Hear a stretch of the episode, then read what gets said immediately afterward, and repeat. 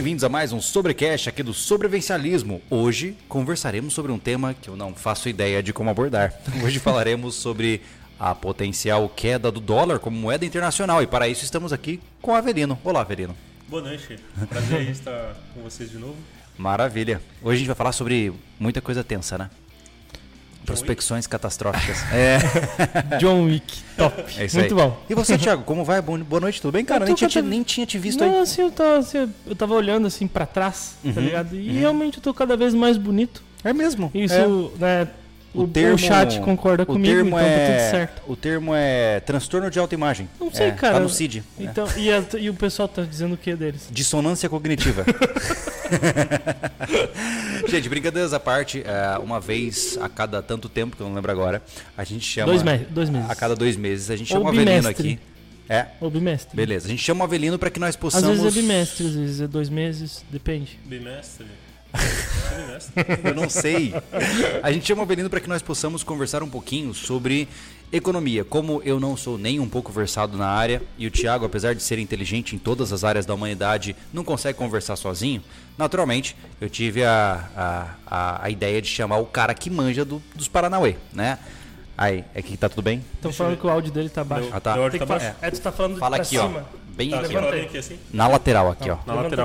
tá ó. ó. aí. assim? Ó. Ó. Aí, essa aí, fale. Vamos. Teste som. Aí, Aí, agora eu sim. falo bem aqui ó na frente assim, ó. Entendi. Isso. Tá. Mas então, Avelino, você hoje está à frente da Morgantes Metais. Isso. O que é essa empresa? Para que ela serve?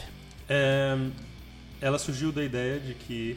é o que está escrito lá no, no site, inclusive. De que o mercado financeiro está frágil à beira do colapso. E eu, eu acredito que num futuro bem próximo. É, a gente pode migrar para os metais, os países podem migrar para metais preciosos, Você acha que o papel moeda é, passará por maus bocados? com certeza. E aí você cria uma solução para se antecipar ao problema. Exatamente. Isso Hum. pode, eu acredito que entre 7 e 20 anos, eu não sei. Uhum. É um postando. prazo bastante amplo.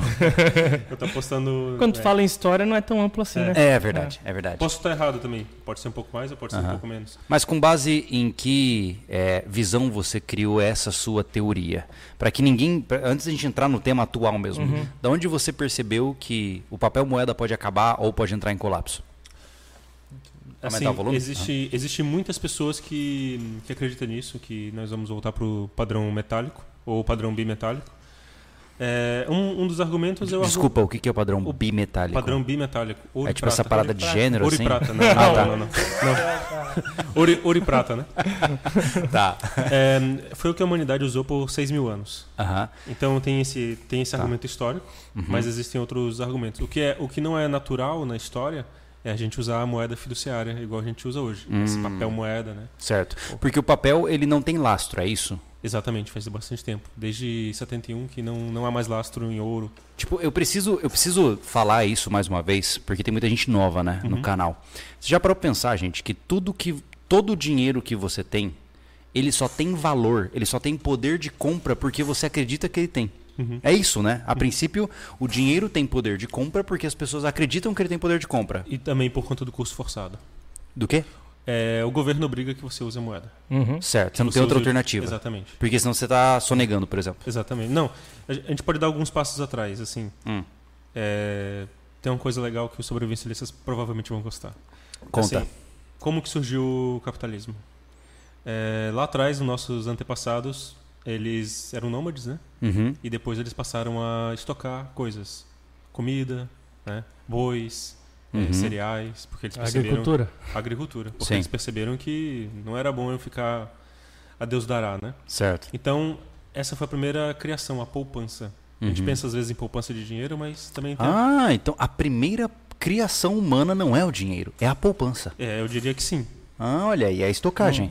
Eu diria que a, a primeira, digamos assim, é, tecnologia do capitalismo, é, de tudo isso que, que trouxe, digamos assim, até aqui, né?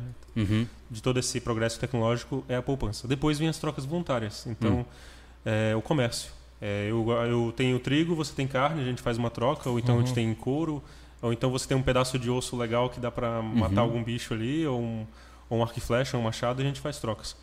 E aí, é, como que descobriram ouro e prata? É, ela é a ouro e a prata, eles são commodities que são escassas, então não, não, não, tinha, não, eram, não eram abundantes. E, e foi até, através da tentativa e erro. E várias, várias civilizações ao, ao redor do mundo descobriram o ouro e prata como dinheiro. Então, Hum. mas assim, existem civilizações que usavam sementes, usavam Hum. conchas, usavam até mesmo commodities como carne, como Sim. Só que carne ela vai estragar, é, arroz, então tem Ele um, tem um pensou prazo uma de- moeda de carne? Não tem dá. um prazo né? de validade. é, e, aí, e aí o ouro e a prata eles têm características ali físicas que são boas como dinheiro. Eles são escassos, eles são, divisíveis, eles são Uhum. duráveis, eles não não não estragam, é, são resistentes a ácidos, né, no caso do ouro. E me diz uma coisa, eu lembro que uma vez eu, eu ouvi, eu não sei se essa história é verdadeira, até falei pros guris esses dias, que o topo do. Aquele obelisco de Washington, eu não lembro o nome agora. Acho que é obelisco o nome, né? É.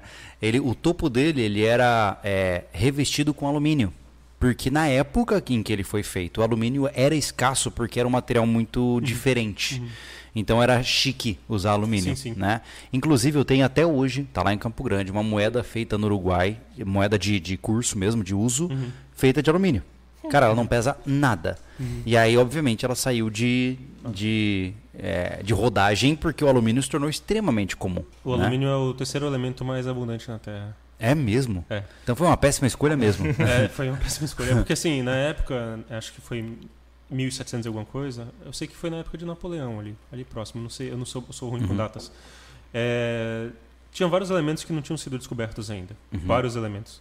Então o alumínio, é, é, ninguém sabia que era extraído da bauxita. Então é, existe, existia alguma coisa de alumínio metálico, eu não sei Uhum. como. Uhum. E aí era muito raro. É, eu particularmente tenho dificuldade de entender a tabela periódica porque eu estudo ela só periodicamente mesmo. Ai, meu Deus. Eu não aguentei, cara. Eu não aguentei.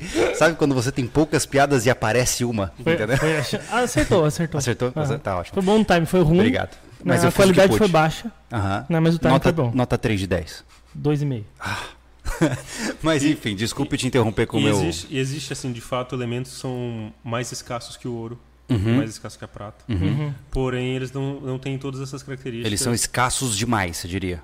Não, mas não são ou divisíveis. são escassos demais, ou são. Ah, entendi. o ouro, assim, é um negócio bem misterioso, porque ele é o melhor metal para diversas coisas. Uhum. Se você pegar, perguntar para um dentista, principalmente os mais antigos, eles vão falar que o ouro é um dos melhores é, materiais para se trabalhar. Uhum. Ele é, mole, ele é mole da consistência certa, só que ele é caro. Né? Uhum. E também perguntar para um químico também é a mesma coisa. É fácil de purificar, fácil de fazer o refino. Os outros elementos é bem, bem mais chato. A Uhum. prata é chato, o paládio é chato, a platina é chato. A platina ela é mais escassa que o ouro, seis vezes mais escassa. Mas ela não tem todas essas características é, naturais, físicas e químicas do ouro. Hum. E isso foi descoberto por muitas civilizações, pelos incas, pelos maias, pelos astecas. Isso que eu acho fascinante, Romano, né? Pelos egípcios, pelos Mas me diz uma coisa, há uma, uma espécie de, eu não sei se é uma lenda, mas que os incas e os maias, etc, eles não utilizavam o ouro como moeda, Não, era como artefatos de decoração, não é? que quando os como espanhóis, artefato religioso. isso, quando os europeus, digamos assim, chegaram aqui, eles chegaram metendo louco e pegando tudo, né? É, eles não, eles não conheciam isso. Inclusive, Hum. a história que eu acredito do Império Inca é que eles mataram o próprio. Existem duas vertentes históricas. Aham. A vertente histórica que eu acredito do Império Inca é que os próprios Incas eles mataram o, o Inca, que era, digamos assim, o, o, o rei, né? Porque eles souberam que valia dinheiro. Eles tinham esse, ele tinha, eles tinham o ouro como um, um, um- como as lágrimas do sol, do deus sol. Tipo, ritualístico espiritual, Isso, e tal. espiritual. Era uma Uhum. coisa espiritual. Quando os Uhum. europeus chegaram e, quiser, e, viram, e viram o ouro, os espanhóis, aí eles Uhum. ativou a ganância ali. ó. Ah, então esse negócio valia e você não falou pra gente. Entendi, foi essa a lógica. Entendi. Isso, Valia inclusive, poder. isso, inclusive, assim, a gente teve na história é, dois ou três períodos Uhum. em que teve uma Só inflação. um momento. Teve uma inflação no preço do ouro. E esse é um dos, esse é um dos períodos Uhum. em que teve, tivemos inflação no preço do ouro. Porque, porque era tanto ouro, é, tanto ouro que foi para a Europa que o preço do ouro desvalorizou. E, e gerou uma crise na Europa. Aí dizem que foi a maldição do, do ouro do ouro inca. Porque, Ah, porque o- desvalorizou pela abundância. Uhum. outro foi, outra vez foi um rei na, na África Uhum. que descobriu tinha muito ouro, ele tinha muitas poças. Isso, isso que você está falando é uma coisa legal, que eu acho que é um conceito que pouca gente entende e que a gente vai chegar no tema de hoje. né? A gente está galgando essa escada, né? Para algo ter valor, ela necessariamente precisa ser escassa? Não. Hum, isso, isso eu, eu brigo muito no Twitter por conta disso. me conte. Ela tem que ter demanda, né? Exatamente. valor. A demanda é mais importante que a escassez. É. Ah, Eu, eu tenho uma meia velha aqui, Aham. suja. É a única no Só mundo. tem uma. Sim. Você, vai- você- paga um milhão nela? Então, demanda somada à escassez aumenta valor. É. É, porque senão, tu, por exemplo, pega a, a gente, eu produzo um, eu lembro de um cara que fez um vídeo, ele produziu 21 ovos Uhum. e ele queria, como era uma coleção de ovos, ele queria vender o último por um milhão. Não tem como fazer isso aí, Sim, entendeu? porque não tem demanda para Não isso. tem demanda pra isso. Isso aí me lembra aquelas revistinhas que você ia comprando as peças para tentar montar tipo um navio e começava por 3 reais a revista. Aí na quinta edição já estava em 20. Mas ok, entendi que a ideia principal do, do dinheiro é essa. Outra coisa também, assim, é que essa, é, a questão da lei da oferta e demanda, é, as pessoas às vezes deturpam essa lei e toda regra ela tem exceções, né? Uhum. É, Estou tentando, nesse exemplo que eu estou pensando, estou tentando ver se tem algum erro. Mas existem itens que são muito muito demandados e também não tem. Isso não é tudo. É é a lei da, da oferta e demanda não ajuda a explicar tudo. A Uhum. economia é muito. Mas ela valor não é é um fator subjetivo. só, né? Aham. Não é um fator só que tu Mas eu diria dá que valor pro eu negócio. diria que a parte do, da demanda que que é subjetiva, né? O que você dá valor, é, isso é, é, o- é o- a variável mais importante. Uhum. É a demanda, é a, é a pessoa que, que dita. É, né? Sim. Tanto é que No final, tem, por isso que dizem que a economia é comportamento, né? Uhum. basicamente, é, realmente eu ia falar, é filosofia economia. É. Entendeu? E, por exemplo, a comida pode valer mais que ouro. É verdade, é verdade. Da época, do Sim. local. Sem o contexto, né? Contexto de guerra, por exemplo, o ouro vale quase nada. É aquele clássico exemplo, ah, é um copo de água para quem tá no deserto. Exato. Né? Isso, isso é engraçado porque meu pai passou uma situação dessa no garimpo. Uhum. Ele tinha acho que 10 ou 12 quilos de ouro. Meu. Até lá no livro dele lá. E ele tinham tentado matar ele, né? Então ele tinha Uhum. fugido pra. Ele perdeu um monte de coisa e tal. Isso, tinha fugido, levou um tiro no braço e tudo. Sim. E passou fome dentro da, da floresta, né? Dentro da floresta amazônica. Meu pai foi garimpeiro, né? Pra quem não sabe. Não, peraí, então divulga esse livro, cara. É, é, é, de- é, o, o é o nome ouro do de livro- tolo, né? O nome do livro é Ouro de Tolo, né? É. É, ali nos anos 80 meu pai garimpava, né? E aí ele, ele me co- contou e conta isso no livro, né? Que ele tava com três dias de fome, com 10, 12 quilos de ouro, que era uma fortuna, e não tinha, não tinha o que comer Hum. É, dentro da não floresta. adianta nada. Vai comer ouro? Olha, pro ma- olha pro macaco e fala assim, um quilinho em troca desse coco aí. E no garimpo, o preço das coisas, né? Tudo em ouro, é, nesses, nos garimpos que eram ilegais, digamos assim, né? É, um, um, um quilo de farinha, um grama de ouro. Uma, uma lata de cerveja, um grama de ouro. Nossa. É, ferra- é, munição, aí é não sei quantos Entendi. Tudo na base do, Tudo na do base escambo. ouro. Aham. Que loucura, cara. É. Mas me diz uma coisa, agora pra gente lentamente se aproximar do tempo moderno, né? Ah, houve uma quebra drástica eh, que aconteceu rompendo todo o vínculo histórico, apesar de que aconteceu em Roma também, se eu não me engano, que foi quando o dinheiro deixou de ser lastreado em ouro, né? Pelo que eu entendo, e me, me complemente, me corrija se eu estiver equivocado, o dinheiro, o papel dinheiro, o valor dinheiro que você tem na sua conta ali do, para fazer Pix, ele é uma nota promissória que refere-se a um metal precioso, ou era para ser. É, era pra ser. Era pra ser. Assim, é, vou citar antes, é, Roma, né? Uhum. Roma começou a, a- tinha moedas de ouro e de prata. Uhum. E aí o governo precisava financiar as guerras e, e gastos, então ele foi, foi colocando mais cobre na moeda de prata. Uhum. O governo brasileiro, o, o Império Brasileiro fez a mesma coisa e vários outros impérios ao longo da história. A história fica se repetindo o tempo todo. Sim.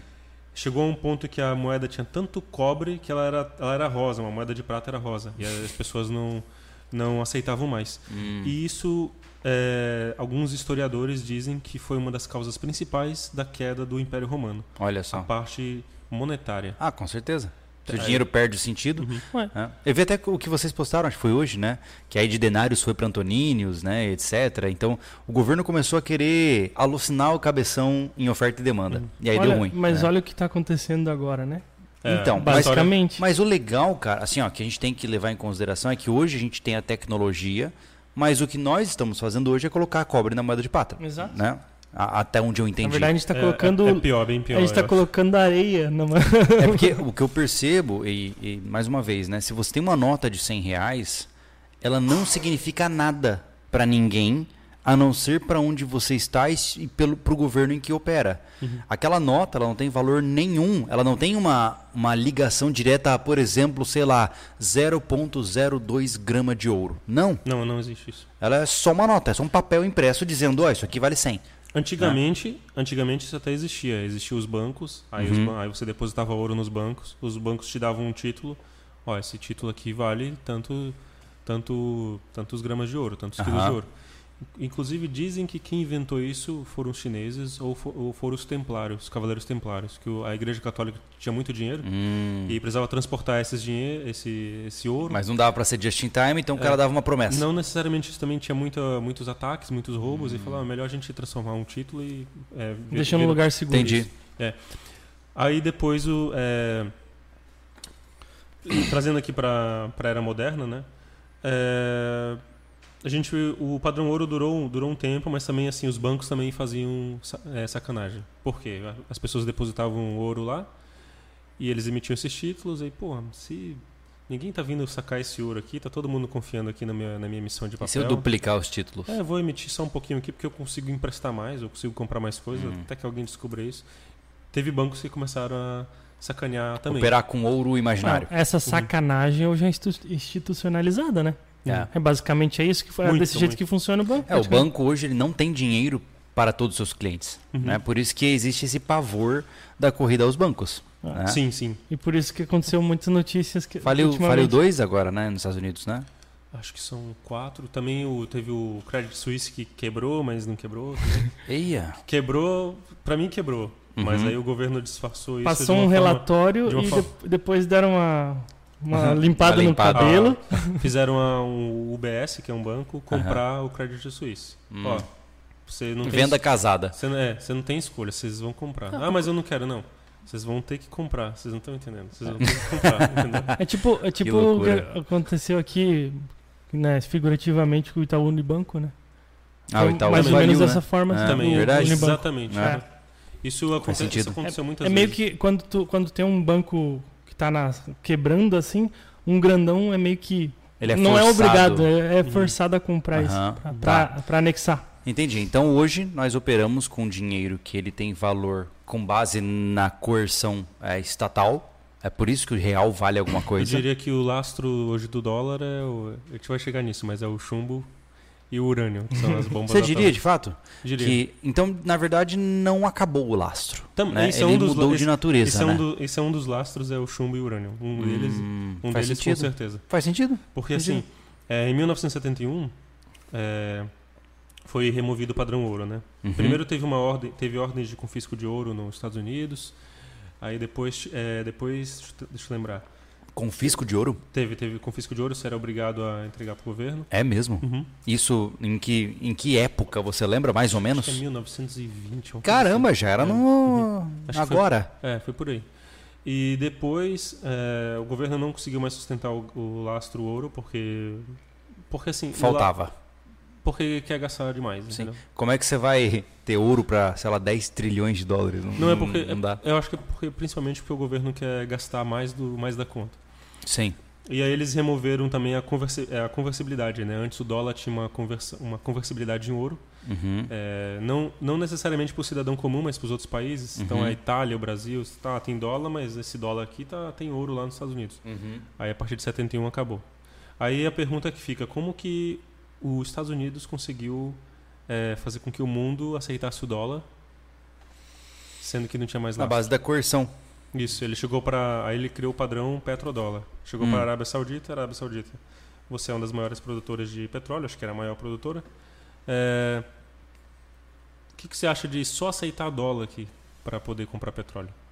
Aí, se você aceitar, eu posso te defender. Posso entendi, te proteger. Entendi.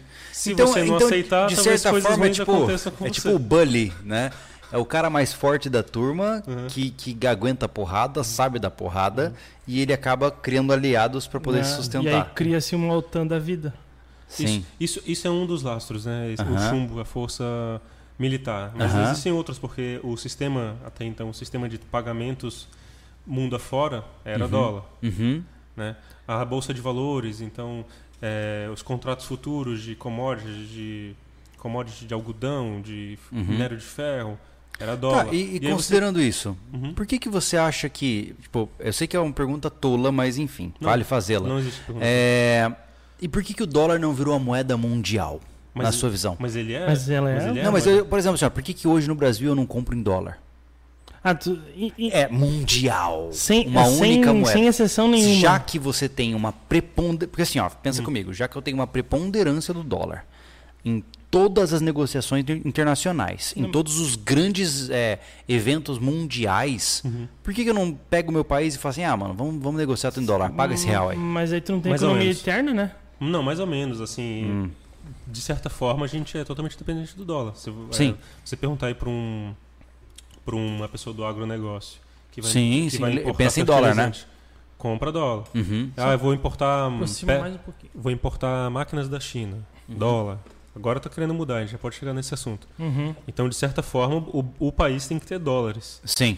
Ah, o real É que aqui foi é um- só foi aqui no um- cidadão, cidadão comum. Foi um efeito cascata, né? Uhum. Os States chegou nos fornecedores principais e falou assim, ó, quer vender pra mim? Quer que eu te proteja? Dólar. Uhum. E aí o cara aceitou e meio que virou um efeito cascata porque o Brasil não tem como competir. Então, ah não, eu só vou vender em real. Tipo, não vai vender pra ninguém. Mas que é né? tipo assim, ó, tem um cara que me protege com um fuzil. Sim, não, entendi. Aí, aí eu, Cara, eu, é- vou, eu vou lá e falo pra ela, pra Luna ali que, ó, eu, eu sou o cara que sou protegido por ele. Então, Sim. tipo, ó, tu entendeu que eu Sim, tenho menos mas assim, força, ó, mas continuo fazendo o Se mesmo, você for para mesma pensar, base. é ridículo observar o quanto a gente pode reduzir todo o comportamento global humano a quem tem mais chumbo. Impressionante, né, cara? É No final das impressionante. contas, é isso. Tudo se trata de você tem que ficar quieto, senão eu mato você. É isso. É. Mas, Só que é nível de, de governos. é. Isso, Só que- isso, isso. Só que tudo tem limite, né? E Então. o que tá acontecendo agora é prova do que tudo tem limite. Então, agora entra um ponto que eu queria trazer para vocês, que é, vocês acreditam que o mundo vai se tornar multipolar ou vai colapsar? Multipolar em que sentido? Em, Porque de potências, eu, digamos eu, assim? apesar de leigo, pelo que eu observo, eu, eu sinto que nós estamos entrando na era pós-americana. Nós estamos vendo a queda dos Estados Unidos, do Império Americano, Uhum, e nós estamos vendo o surgimento da hegemonia chinesa. uhum. Essa é a minha visão. Eu sou É. um burro, eu não sei do que eu estou falando, né? Um adendo só que eu quero falar antes de entrar nesse assunto Aham. é que eu admiro muito a cultura dos Estados Unidos, algumas coisas, né? Sim, a parte boa, digamos assim. sim. É, eles trouxeram muitas coisas boas pra gente, é, o, o- o capitalismo moderno, a common law, Budweiser, pois então, né? é, desenvolvimento tecnológico. E também fizeram várias atrocidades ao longo da história que não vou Mas, passar mas assim, ó, eu acho que o cara que tem uma, uma fascinação por uma nação a ponto de excluir que aquela nação faz coisas que matam outros, aí não, não vale a argumentação. Sim, sim, sim. Não existe país inocente. Não. Não. Na minha concepção, não Sim, sim. existe Não existe nação que é a boazinha. Não. Até num conflito tão tenso como a gente está agora em OTAN versus Rússia, porque é isso, né? Nós temos os dois lados avacalhados, cara. Entendeu? Os dois lados são avacalhados. Tem muita coisa no meio do caminho que a gente nunca vai saber que aconteceu e que tem a certeza absoluta de que foi o Ainda- inferno na Ainda, Terra. ainda mais nós entendeu? brasileiros que não conhecemos a, a história dos dois países lá. e Cara, eu nunca saí da América do Sul. Quem sou eu pra opinar? eu também tenho uma postura assim. Sabe? Mas assim, eu vejo que o mundo passou pela Guerra Fria como um mundo bipolar, né? Estados Unidos e Rússia, eh, Estados Unidos e, e URSS. Conforme a União Soviética colapsou, nós tivemos um mundo unipolar, né? Ou seja, os States à frente de tudo Europa. e alguns pretendentes tentando ganhar tração. E pela primeira vez, eu observo que a China começou a aparecer. E desde aquela reunião do Partido eh, Comunista que eles deixaram claro que até 2050 a China vai ser uma hegemonia mundial. E eu realmente acho que isso vai acontecer inevitavelmente. Por Eu quê? não, Você acha que não? eu não acho que dessa forma aí. É porque assim, ó, eu meu único argumento contra isso, e mais uma vez, eu não sei do que eu estou falando, é que o mundo ocidental, ele é praguejado, ele é adoecido pela democracia. No mundo ocidental, um governante governa por quatro anos. Xi Jinping pensa em 50. Ele tem tempo, O cara. Putin então, o que é 20 anos. Esses caras têm tempo Então- pra pensar em estratégia. Uhum. E eles não dependem de votos, entendeu? Porque eles matam quem não votam neles. Mas mesmo, É, é 100% É, antes. mas mesmo assim, é, há uma dependência, entendeu? Que eu acho que ferrou bastante e o- os Estados Unidos né, vai se ferrar muito mesmo comportamento de Roma, Uhum. entendeu? Aham. É a mesma Tem coisa. até um documentário que fala sobre isso, comparativos entre Estados Unidos e Roma. Isso. Mesmo as- cara, exatamente igual, É. é impressionante. Então, ele está cometendo esse mesmo erro Aham. junto com a, com a parte ali, uma parte da, da Europa Ocidental, né? Então que ela que se juntou a ele. Porém, o que acontece? Não vai ser, eu não acho que seja uma hegemonia chinesa. Vai ser um bloco. Eu Você acho que é acha? os BRICS. pode É, ser os exato. Acho que vai ser um bloco porque o que, que produz a Europa Ocidental? Hum. Tu entendeu que os, os Estados Unidos se juntou com quem não produz nada? Não, eu entendi, eu entendi. É. E, e tá cada vez mais Aí sendo juntou, juntou a Índia, Uhum. que é esse desenvolvimento tecnológico, um Sim. produção Sim, industrial da China, Brasil com alimentação. Então, mas você não acha que a nova hegemonia militar mundial será, será chinesa? Eu, eu não, eu não Porque a acho. Rússia ela está num processo de suicídio agora, na minha concepção. Né? E, novamente, eu não sei do que eu estou falando. Uhum. Ah, os outros países não têm como tancar. E a China ela se tornou um polo industrial global. Né? Ah, nada contra vocês, tá? O Oshi Huan Jian. mas, é, mas assim, é, novamente, eu não sei de fato quais são os rumos da história, mas me parece que está havendo uma preponderância tanto militar como econômica como industrial dos polos chineses. Eles ainda não solucionaram o básico, que é como produzir microprocessadores, né? Mas eles, eles Mas é só eles tomarem. mesmo assim, eles dependem, né? É isso. Assim, É, mas é isso que eu tô dizendo, mas entendeu? o tomar, o tomar, Júlio, como é que tu tem capacidade para longo prazo? Se a China pensa em longo prazo, ela não vai tomar, ela vai continuar do jeito que ela tá, pensando desde que desde uma- 2006 lá do jeito que então, ela mas, pensou. mas existe, mas eles têm tempo. Essa é a questão. Eles Se estão eles aprendendo há 20 quebrarem, anos com pensa Unidos. comigo, cara. Uhum. Eles conseguiram destruir os Estados Unidos como polo industrial. Eles conseguiram. Planejado ou não, estratégico ou não, a China se tornou um polo industrial do mundo e pior, matou toda a indústria americana. Né? Ou Sim. seja, o Made in America não existe mais. Mas tu não consegue olhar O para iPhone é feito na China. Tu não consegue olhar para trás e pensar: polo industrial, China. Polo eh, energético, Rússia. Entendeu? Hum. Tu viu que ele juntou, foi, uma jun, Não, foi um ajuntamento de, Nós estamos de, falando de de, habilidades. aliados e eixo de novo, exato, né? Uhum. Eu acho que o poder está sendo distribuído. exato. Hum. Eu acho que os Estados Unidos não vai perder totalmente a relevância. Hum. É igual a Europa. A Europa, nós tivemos aí vários, vários países, né? É, o próprio Reino Unido. O Reino Unido já foi o maior império da história. Uhum, É, e até hoje tem um pouco de relevância. A França também tem sua relevância. uhum. A Alemanha, tem a Itália, apesar de ter Roma, tem a sua relevância. E acho que os Estados Unidos não vai perder totalmente a relevância. Porque apesar de muitas dessas coisas serem fabricadas na China, é, Eles os, têm cérebros, capacidade, né? os cérebros estão também nos Estados Unidos. Uhum. Então eu acho que vai ter uma divisão do. Pode ter uma divisão do, do poder ali, né? É. Mas eu acho que esse poder econômico os Estados Unidos vai perder de forma Não, Essa, significativa. essa hegemonia eu acho que vai inexistir daqui para frente e vai virar nesse bloco que está agregando cada vez mais gente. Tanto é que a China quer agregar mais eh, países asiáticos aos BRICS, né? Uhum. que não, não, que não ocorre desde 2010. Então, Vou colocar a Arábia Saudita também. É isso. o Irã também, né? é, no banco em si, né, que o BRICS tem um banco de desenvolvimento, eles já, estão- já estão acoplados. Até o Uruguai eu acho que Tem tá, a, né? a Dilma lá também, né? A Dilma é a presidenta, né? Ô, Júlio, uma coisa que tu não sabia. A, a nossa ex-presidenta, ela é presidenta do Banco de Desenvolvimento, que é o Banco do BRICS. Entendi, continua analfabeto. Ganhando 50 mil dólares por mês. Tantos pau. pobre. Mas essa, essa forma que eu acho que eles vão. Eles vão dominar de uma forma em grupo mesmo, entendeu? Eu não acho que vai chegar só a China. Porque a China não tem uma capacidade de, de pegar todas as. toda a parte da teia, entendeu? Uhum. Tu também pensa assim? É, eu, eu acho que. é, Eu acho que o Brasil tem que, assim, não passa, dando um passo atrás, é, surfar ao máximo isso aí, vende, vende para os dois lados, vende para vende os Estados Unidos, vende para a China, vende para a Ucrânia, vende para a Rússia, vende É. para todo mundo. Tu vê uma- um posicionamento e. uma- é, independente de governo, mas existiu uma, uma situação, uma atitude que eu achei muito inteligente na parte de, de, de, de relacionamento. Que foi assim: o Brasil declarou foi o seguinte. é, a Rússia invadiu um país. a Rússia invadiu o Tudo país. Aí todo mundo ficou, caramba, como assim? Tu tá pra Ucrânia então? Não. A gente sabe que a Rússia invadiu o país. Porém, a gente vai fazer negociação com todo mundo. A gente até se dispõe Uhum. a ser umas peças-chave para negociação entre os dois. Uhum. Pô, foi uma jogada de mestre isso aí. É, é verdade. Uma jogada de mestre. Porque ele se protegeu que quando, por exemplo, acontecer de alguém se. alguém é, invadir o Brasil, por exemplo. É. Ele se protegeu disso. Sim, claro, entendeu? claro. Porque claro, ele sabe claro. que tem que manter Uhum. toda essa potência do Brasil é, protegida, né? né? Contida. Uhum. É isso aí. É, Ó. mas assim, sobre o futuro é, desses blocos é difícil, é difícil dizer. Mas o que a gente consegue, o que eu, o que eu veria hoje é que a Europa vai continuar perdendo sua relevância, os Estados Unidos também. É eu, eu vi um, produção, eu vi, eu cara, vi um gráfico assim que era o G20 e os BRICS, a produção, né? Uhum. E Uhum. O G20 tem caído e os BRICS têm subido. A Índia Olha tem, só. A Índia tem crescido bastante. O Brasil se posicionou de certa forma, mas eu, eu, eu não estou acompanhando agora de, de cara. Mas parece que o Brasil está meio Rússia agora, né?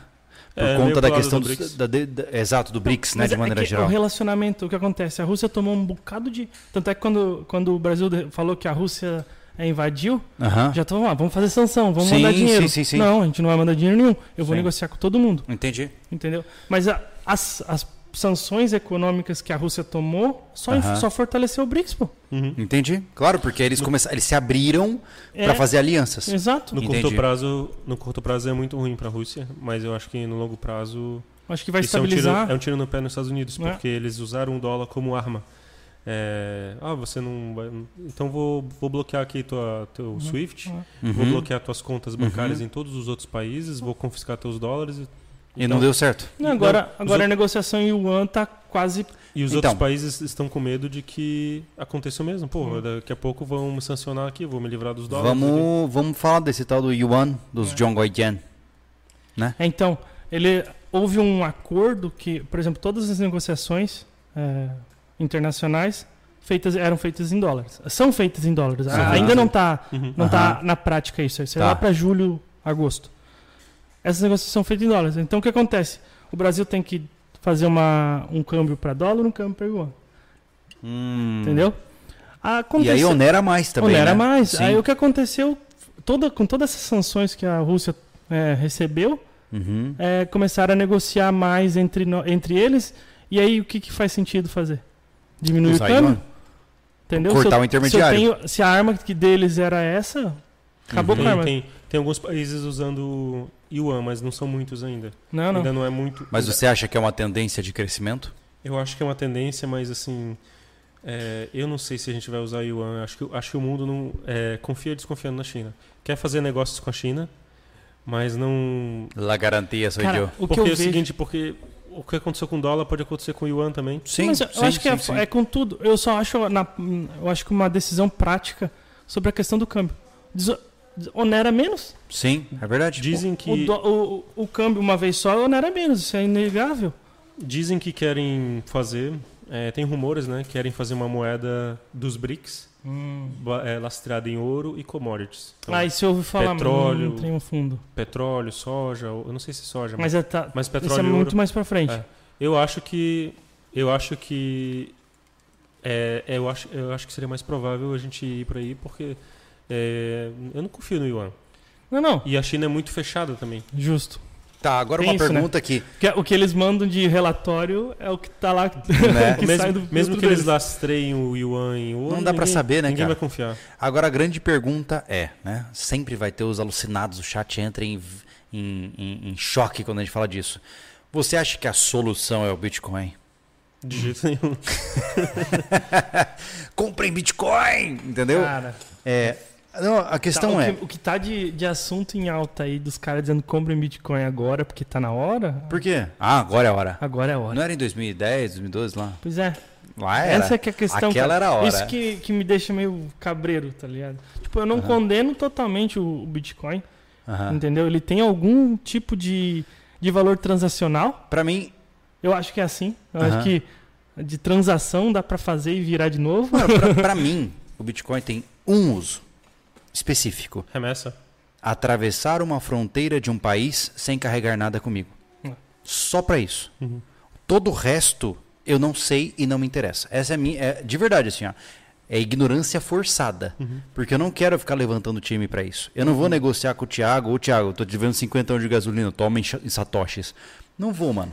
Tá ligado? Não vai acontecer. Um? Dogecoin, então. É, vai, é top, é top. né? É, e eu, eu sou a favor de ter de, de a gente ter uma de ter moedas assim lastreadas em commodities, que são altamente demandadas, igual petróleo Uhum. Uhum. ou ou soja, ou, ou ouro, não Mas, sei. Uhum. mas tu acha que é um longuíssimo prazo pra isso aí ser. É isso, é isso. Não vai Não acontecer tem noite pro como- dia. Não. É. E a- o dólar não vai. O pessoal pensa assim que amanhã, ah, amanhã o dólar vai colapsar e vai acabar tudo e ninguém mais. Não. É, pode durar anos isso aí também. Mas Sim, é sim. legal que tudo que você está falando, de certa forma, reforça o começo da nossa conversa, que é olha o, que, olha o quão instável está a nossa economia global. Né? Você tem agora quatro bancos, foi, né? Quatro bancos que entraram em processo de falência, grandes, né? um deles lá no Vale do Silício, Uhum. entraram em falência, né? não pagaram as pessoas que estavam com seus dinheiros dentro dos- dessas O contas. Suisse era enorme também. Pô, cara, é um banco gigantesco, né? Uhum. E, e- e, assim, você vê todas as- essas tensões globais intensificadas por uma guerra que está acontecendo, ah, e tudo isso acontecendo. E o único caminho que eu observo, assim, ó, eu tenho patrimônio e quero reservar o valor do meu dinheiro, eu compro ouro. Hum. É, eu vou, eu vou ser bem apocalíptico agora, mas é, dependendo do que vem por aí. Acho né, que você está no canal certo. Dependendo do que vem por aí nos, nos anos seguintes, é, num primeiro momento é chumbo e, e, Uhum. e um lugar bem É, seguro. mas assim, ó, vamos, vamos ser honestos. A gente tá tá? eu, sou, eu sou um defensor do ouro e da prata. Então, mas certeza. assim, uma coisa importante, né? Você falou em confisco. Você acha que no Brasil existe possibilidade de passarmos, por exemplo, o cara comprou ouro, que seja, vou te jogar na na roda de fogo agora. O cara comprou prata contigo. Você emite nota fiscal, óbvio. Ah, você não acha que ah, o governo pode chegar, bater na porta dele e levar tudo que ele tem? Eu acho que isso seria uma das últimas coisas que o governo faria. Ele Antes de primeiro- colapsar. Ele, não, ele primeiro pegaria o que é mais líquido. Hum. Poupan, igual aconteceu antes. Uhum. Poupança. Poupança é mais rápido. Hum. É, confiscar o caixa das empresas. Hum, Entendeu? entendi. Tipo, o mais próximo que nós tivemos disso, Conf- em termos comparativos, foi no Collor, quando ele pegou as poupanças. Confiscar. É, Foi. confiscar. Tá. O que é mais líquido primeiro é dinheiro digital, né? Digamos Sim. assim. Sim. Beleza, confisquei o dinheiro digital. Outra coisa também que aconteceu na pandemia, Hum. dois, dois anos atrás, é confisco de empresas. É, olha, vocês produzem máscaras, é, agora vocês vão não vão vender mais para o comércio, vocês vão precisar vender as máscaras aqui para os hospitais. A 3M, né, teve a sua, sua produção confiscada ali Cara, em São Paulo. E com valor taxado. Eu acho tão bonito as pessoas acharem que o Brasil é capitalista. Ó, ó, oxigênio, eu, eu uso oxigênio, a gente tem os cilindros lá de oxigênio Sim, né, para produção. sim. Agora, esses cilindros de oxigênio aqui, da, vou até falar o nome da empresa, da White Martins, só para hospital, não vai mais vender para Olha indústria. só. O que sobrar vai para a indústria. Uhum. Então, eu acho Se, que... se o, se o Estado tem esse poder de influência, nós não vivemos num capitalismo, certo? Com certeza não. É, é, sabe que eu tô dando braço, braço a torcer que aquele bisonho estava certo? O Brasil é um modelo bem sucedido de neocomunismo. Oh, É, total. com certeza. Que loucura isso, cara. É, e se você ir a fundo assim no mercado, no sistema financeiro, é, é um horror, assim, não tem nada de capitalismo, né? Uhum. O próprio fato É, de é, salvar o pessoal os chama de bancos- venture capitalism, né? O capitalismo prospectivo, não é isso? Não sei se é esse, não sei se Não esse é o termo, mas termo. eu...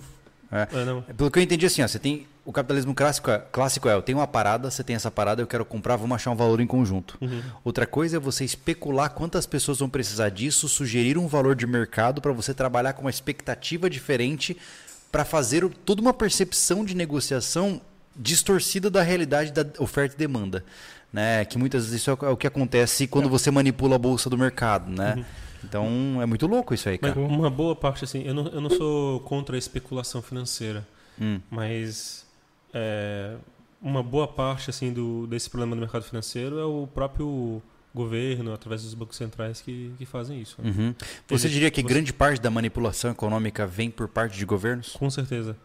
Uhum. Em- é, tem uma teoria que é a teoria de ciclos, é, teoria dos ciclos econômicos, né, da escola austríaca, e que é basicamente diz isso, que o governo ele manipula muito a economia e isso gera distorções no mercado. Num ambiente de livre mercado, poderia ter falências de banco, poderia ter falências de empresa, Uhum. mas isso seria coisas pontuais Uhum. né? E no capitalismo verdadeiro você responsabiliza as empresas. Ah, aquela empresa ali fez cagada, então eles, eles que arquem com.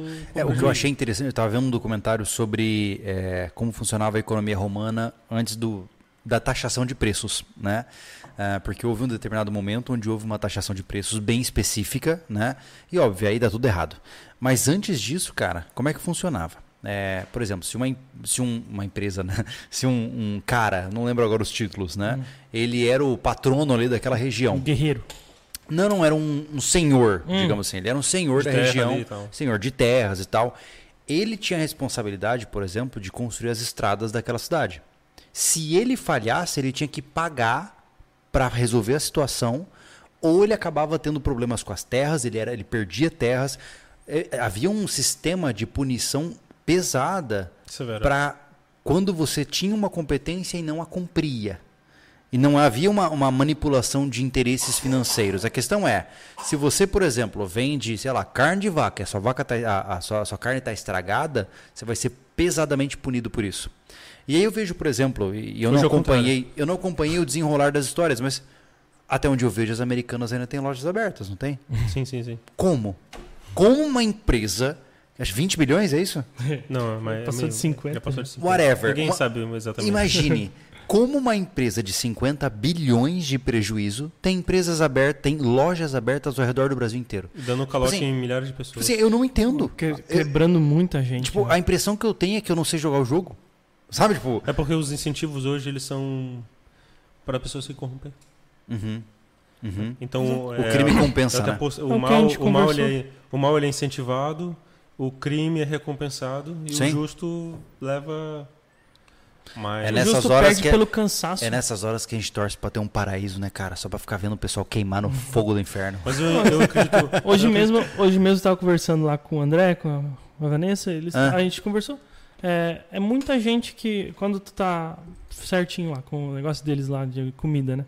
Tá tudo certinho. Onde é que vai a fiscalização? Em ti. Não vai no cara que tá ruim, que tá todo errado e fazendo, Ah. come- vendendo comida estragada. Sim, Porque então aquele cara se incentiva a fazer o negócio da- errado. sim. Logo, ele tá bombardeando o cara que faz certo. Ah, vamos lá, vamos fazer. Não quero Ah. declarar imposto, não quero fazer nada. É, o Brasil é o país da desobediência civil, Hum, né? E vai continuar assim, né? Quer dar uma olhada no Superchats? vamos lá. o Elton Johnny. E aí, mano? Boa noite. Boa noite. Ó, já começou a zoar o. Eu preciso de um computador aqui. É verdade. não quero é nem verdade. saber. Nesse Ah, eu- momento. Eu, tenho fé de que um dia você vai conseguir. Aqui. Boa noite, Júlio, Thiago e Avelino. O que vocês pensam sobre este novo ato que estão nos impondo? Todos têm, serem obrigados a se declarar imposto de renda. Não Cara, é novo esse ato. Não é ato, não é, não é novo, Hum. né? É, entenda que todo mundo que tem uma empresa Meu, e que. advogado, meu advogado acho que me proibiu de falar sobre isso. O que eu realmente penso sobre isso. Mas ninguém pode aqui falar do jeito que É. pensa. Entenda o seguinte, meu caro, se a gente falar o que a gente pensa, a gente está cometendo crime, né? Mas você sabe. Mas é, você- no fundo do seu coração você sabe. Mas a questão é a seguinte: bem-vindo ao jogo. É isso, Hum. né? É, enquanto você estava na, na classe favorecida, tudo é lindo. Na hora que o bicho começa a, a apontar pro teu bumbum, aí você fala: Nossa, esse bicho parece ser mais malvado. É. Bem-vindo ao jogo, né? Literalmente, né? O pessoal assim, ah, tem que se ferrar mesmo, tem muito É, dinheiro. daí- Ótimo. Vai lá, se ferra. É, exato. A taxação vai aumentar bastante no- no- nesse ano, provavelmente, viu? Você acha? Por conta do, desse arcabouço fiscal. A gente pode até falar sobre isso um pouco. Hum, Depois, ótimo. Mais depois- uma forma da PF bater na minha casa e me levar preso. É isso que você tá dizendo? Vai, vai, vai ter que aumentar, assim. Ai, ai. Então, Mas é, mas é. Esse tipo de situação Não é tem muito. mais teto, existe piso de gasto, né? Só o piso. Exatamente. Você pisa onde você gastou, mas você olhar pra cima é o não, céu. céu é o limite, é. E, e- não é um piso, é uma escada. Paulo Santoro, boa noite a todos. Avelino, missão, fazer o Júlio voltar para o Twitter. Ou me dar Não uma posso. tag SV. É, eu, não vou, eu não vou dar esse conselho pra ele, porque Não, você chegou a acompanhar o que eu fiz? Cheguei a algumas coisas sim. Hum, Não, eu só deixei claro. Eu falei assim, quando eu comecei a olhar tempo investido por retorno, eu percebi que o Twitter é o típico lugar que você vai pra buscar treta ou pra debater, mas ele é infrutífero em torno de retorno. É. É, tipo, eu entrei no Twitter pra falar assim, cara, eu vou ficar ligado no que tá rolando de trending topics e tal, pra quem sabe trazer retorno pra minha prática, né? Pra o que eu trabalho, pra o que eu ganho dinheiro. E eu percebi que eu comecei a ser consumido por tretas que acontecem no Twitter e ficam só no Twitter. Eu tô, aconteceu isso comigo hoje. Mas assim, Aí sabe? você é obrigado a responder. É só que assim, ó, você pensa que o mundo está prestando atenção naquele tópico. Não. Não. É uma tretinha de Twitter. É uma e vai bolha- ficar lá é Uma dentro. bolhazinha. Exato. Aí quando eu comecei a perceber isso, eu falei, ah, mano, não, cara. Né? Tipo, é legal fazer os caras passar vergonha. Entendeu? Porque hoje em dia ganhar debate tá fácil, a maioria é burra, né? Mas assim, é, é verdade, vocês É. sabem. Né? Sem meias palavras aqui. Grande parte desses seres bizarros é fácil. Agora, é, Que ganho eu tenho disso? Eu tô É. mudando o mundo? Eu tô ajudando alguém? Não, então eu falei, ah, vou deletar. Deletei o Eu Twitter. tô perdendo muito tempo lá também. Eu não consigo. Então. É. Delete o Twitter, Felipe. Junte seu time. É mais fácil o, o Júlio me convencer a deletar do que eu É. Vocês o se viciam muito fácil nas paradas, cara. Eu Eu, olho fácil. lá, cara, é que uma risada. É que assim, ó, se eu chego assim, oi, Thiago, e você responde, eu tenho que ver tua resposta. E aí eu tenho que responder a sua resposta. E aí vira uma bola de neve. Entendeu? Já, muita gente me marcou muita coisa lá, eu olho assim. Isso. Eu não consigo, cara. Eu me, eu me engajo emocionalmente, tá ligado? Paulo César Oliveira, pode o Brasil sofrer futuramente com essas brigas por conta da nossa agricultura? O Brasil ele, tem, ele tá numa condição muito favorável, porque diferente de países que trabalham só com o poder coercitivo e semelhantes, nós temos, eu ainda acho que nós somos o celeiro do mundo. Especialmente Somos, agora que, por exemplo, a Ucrânia, que produzia grande parte do trigo mundial, está devastada, o Brasil ele tem uma janela de oportunidade de pegar mais mercado ainda. É. Né? Então, o Brasil, é como eu falei, o pessoal que se preocupa com bomba nuclear no Brasil, cara, você está viajando. Não vai soltar bomba nuclear no, na Ninguém, fazenda. exato, ninguém vai tacar fogo na dispensa, entendeu? O Brasil Exatamente. é o celeiro do mundo. Ah, e outra Né? coisa também que no Brasil tem muito, e é muito bom, é de diplomacia, relacionamento, tá ligado? Isso aí. É. Ah, pode falar de. Vai governo, entra governo, entra sempre Faz. uns caras bons pra. com diplomacia. É, a gente tem que Entendeu? sempre é lembrar, é, é a gente tem que sempre lembrar que é, o Brasil ele tem um- uma, eu não vou dizer hegemonia, mas ele tem uma preponderância gigantesca em relação à produção alimentar. E no final é isso. Existem alguns critérios muito simples que destroem nações. Geralmente é guerra, doença, pobreza e fome. Esses são os critérios principais que destroem grande parte das nações da história da E humanidade. dinheiro também. É, é, enfim, mas é, Leva- geralmente é, geralmente é a guerra gera problemas econômicos, os problemas econômicos geram pobreza, a pobreza gera fome, a fome gera a extinção daquela nação. É, é uma escada de fatores, né? Então, eu acho que o Brasil hoje ainda ele tem uma capacidade gigantesca, ele tem uma carta que ninguém tem, que é a carta relaxa, eu alimento você. Tanto que a China consome toneladas inimagináveis dos nossos insumos. Grande parte da China hoje está sendo sustentada pela gente, cara. Entendeu? Carne, soja, grãos. Exato. Tudo. Desde madeira, que madeira está cada vez mais cara aqui no Brasil, é por quê? Porque está mandando para a China. É. O óleo de soja Mas, está triplicando de demanda. mas é capitalismo, é uma troca, né? E a China tá nos alimentando também, né? É, também. Mas, mas é isso que eu estou dizendo. Então, é, a vantagem, no final, sempre se resume ao básico. E não sei se vocês concordam. Aquele que produz, vende. Quem não produz, negocia. E, quem, e na hora que ele não tem mais o que negociar, ele quebra. É o, Entendeu? É o item mais básico ali, né? É, se você voltar para. Vamos supor que toda a tecnologia para de funcionar. Ah, o, que, o que vale volta a ser as coisas básicas, né? Comida, Brasil água. bomba de novo. E eu até digo, cara. É, O talvez eu governo sou. brasileiro gente- bomba, né? Não É, a gente está num. é, tem uma outra coisa interessante é que é, no mercado financeiro tem um ciclo da, de tecnologia Uhum, e tem um ciclo de commodities. uhum. E geralmente é, aqui o, o Brasil é invertido com os Estados Unidos. Hum, Então quando eles estão bombando lá na tecnologia, que a nossa economia está ruim. E depois Hum. ele, ele, ele inverte. Não necessariamente uma, é, uma relação. Inversão proporcional Não, é, constante. Não necessariamente, mas possivelmente a gente tem tudo para surfar uma onda aí nesses próximos 10 anos de, É, de crescimento. Uma coisa que eu observo é que a, a fragilização do hemisfério norte, de maneira geral, por conta dos conflitos, intensificações, abrem janelas de oportunidade para os países de baixo. Né? Então, por exemplo, enquanto OTAN e Rússia e China e etc. estão na treta, a gente vai fornecendo para esses caras.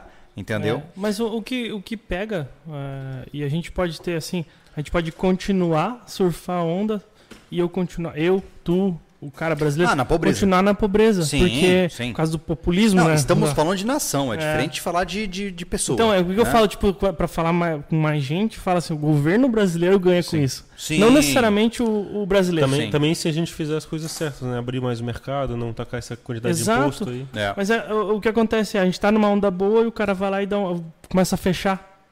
Fechar. Começa a aumentar gasto. Tá. Começa a falar que o, o- tem que fortalecer o país.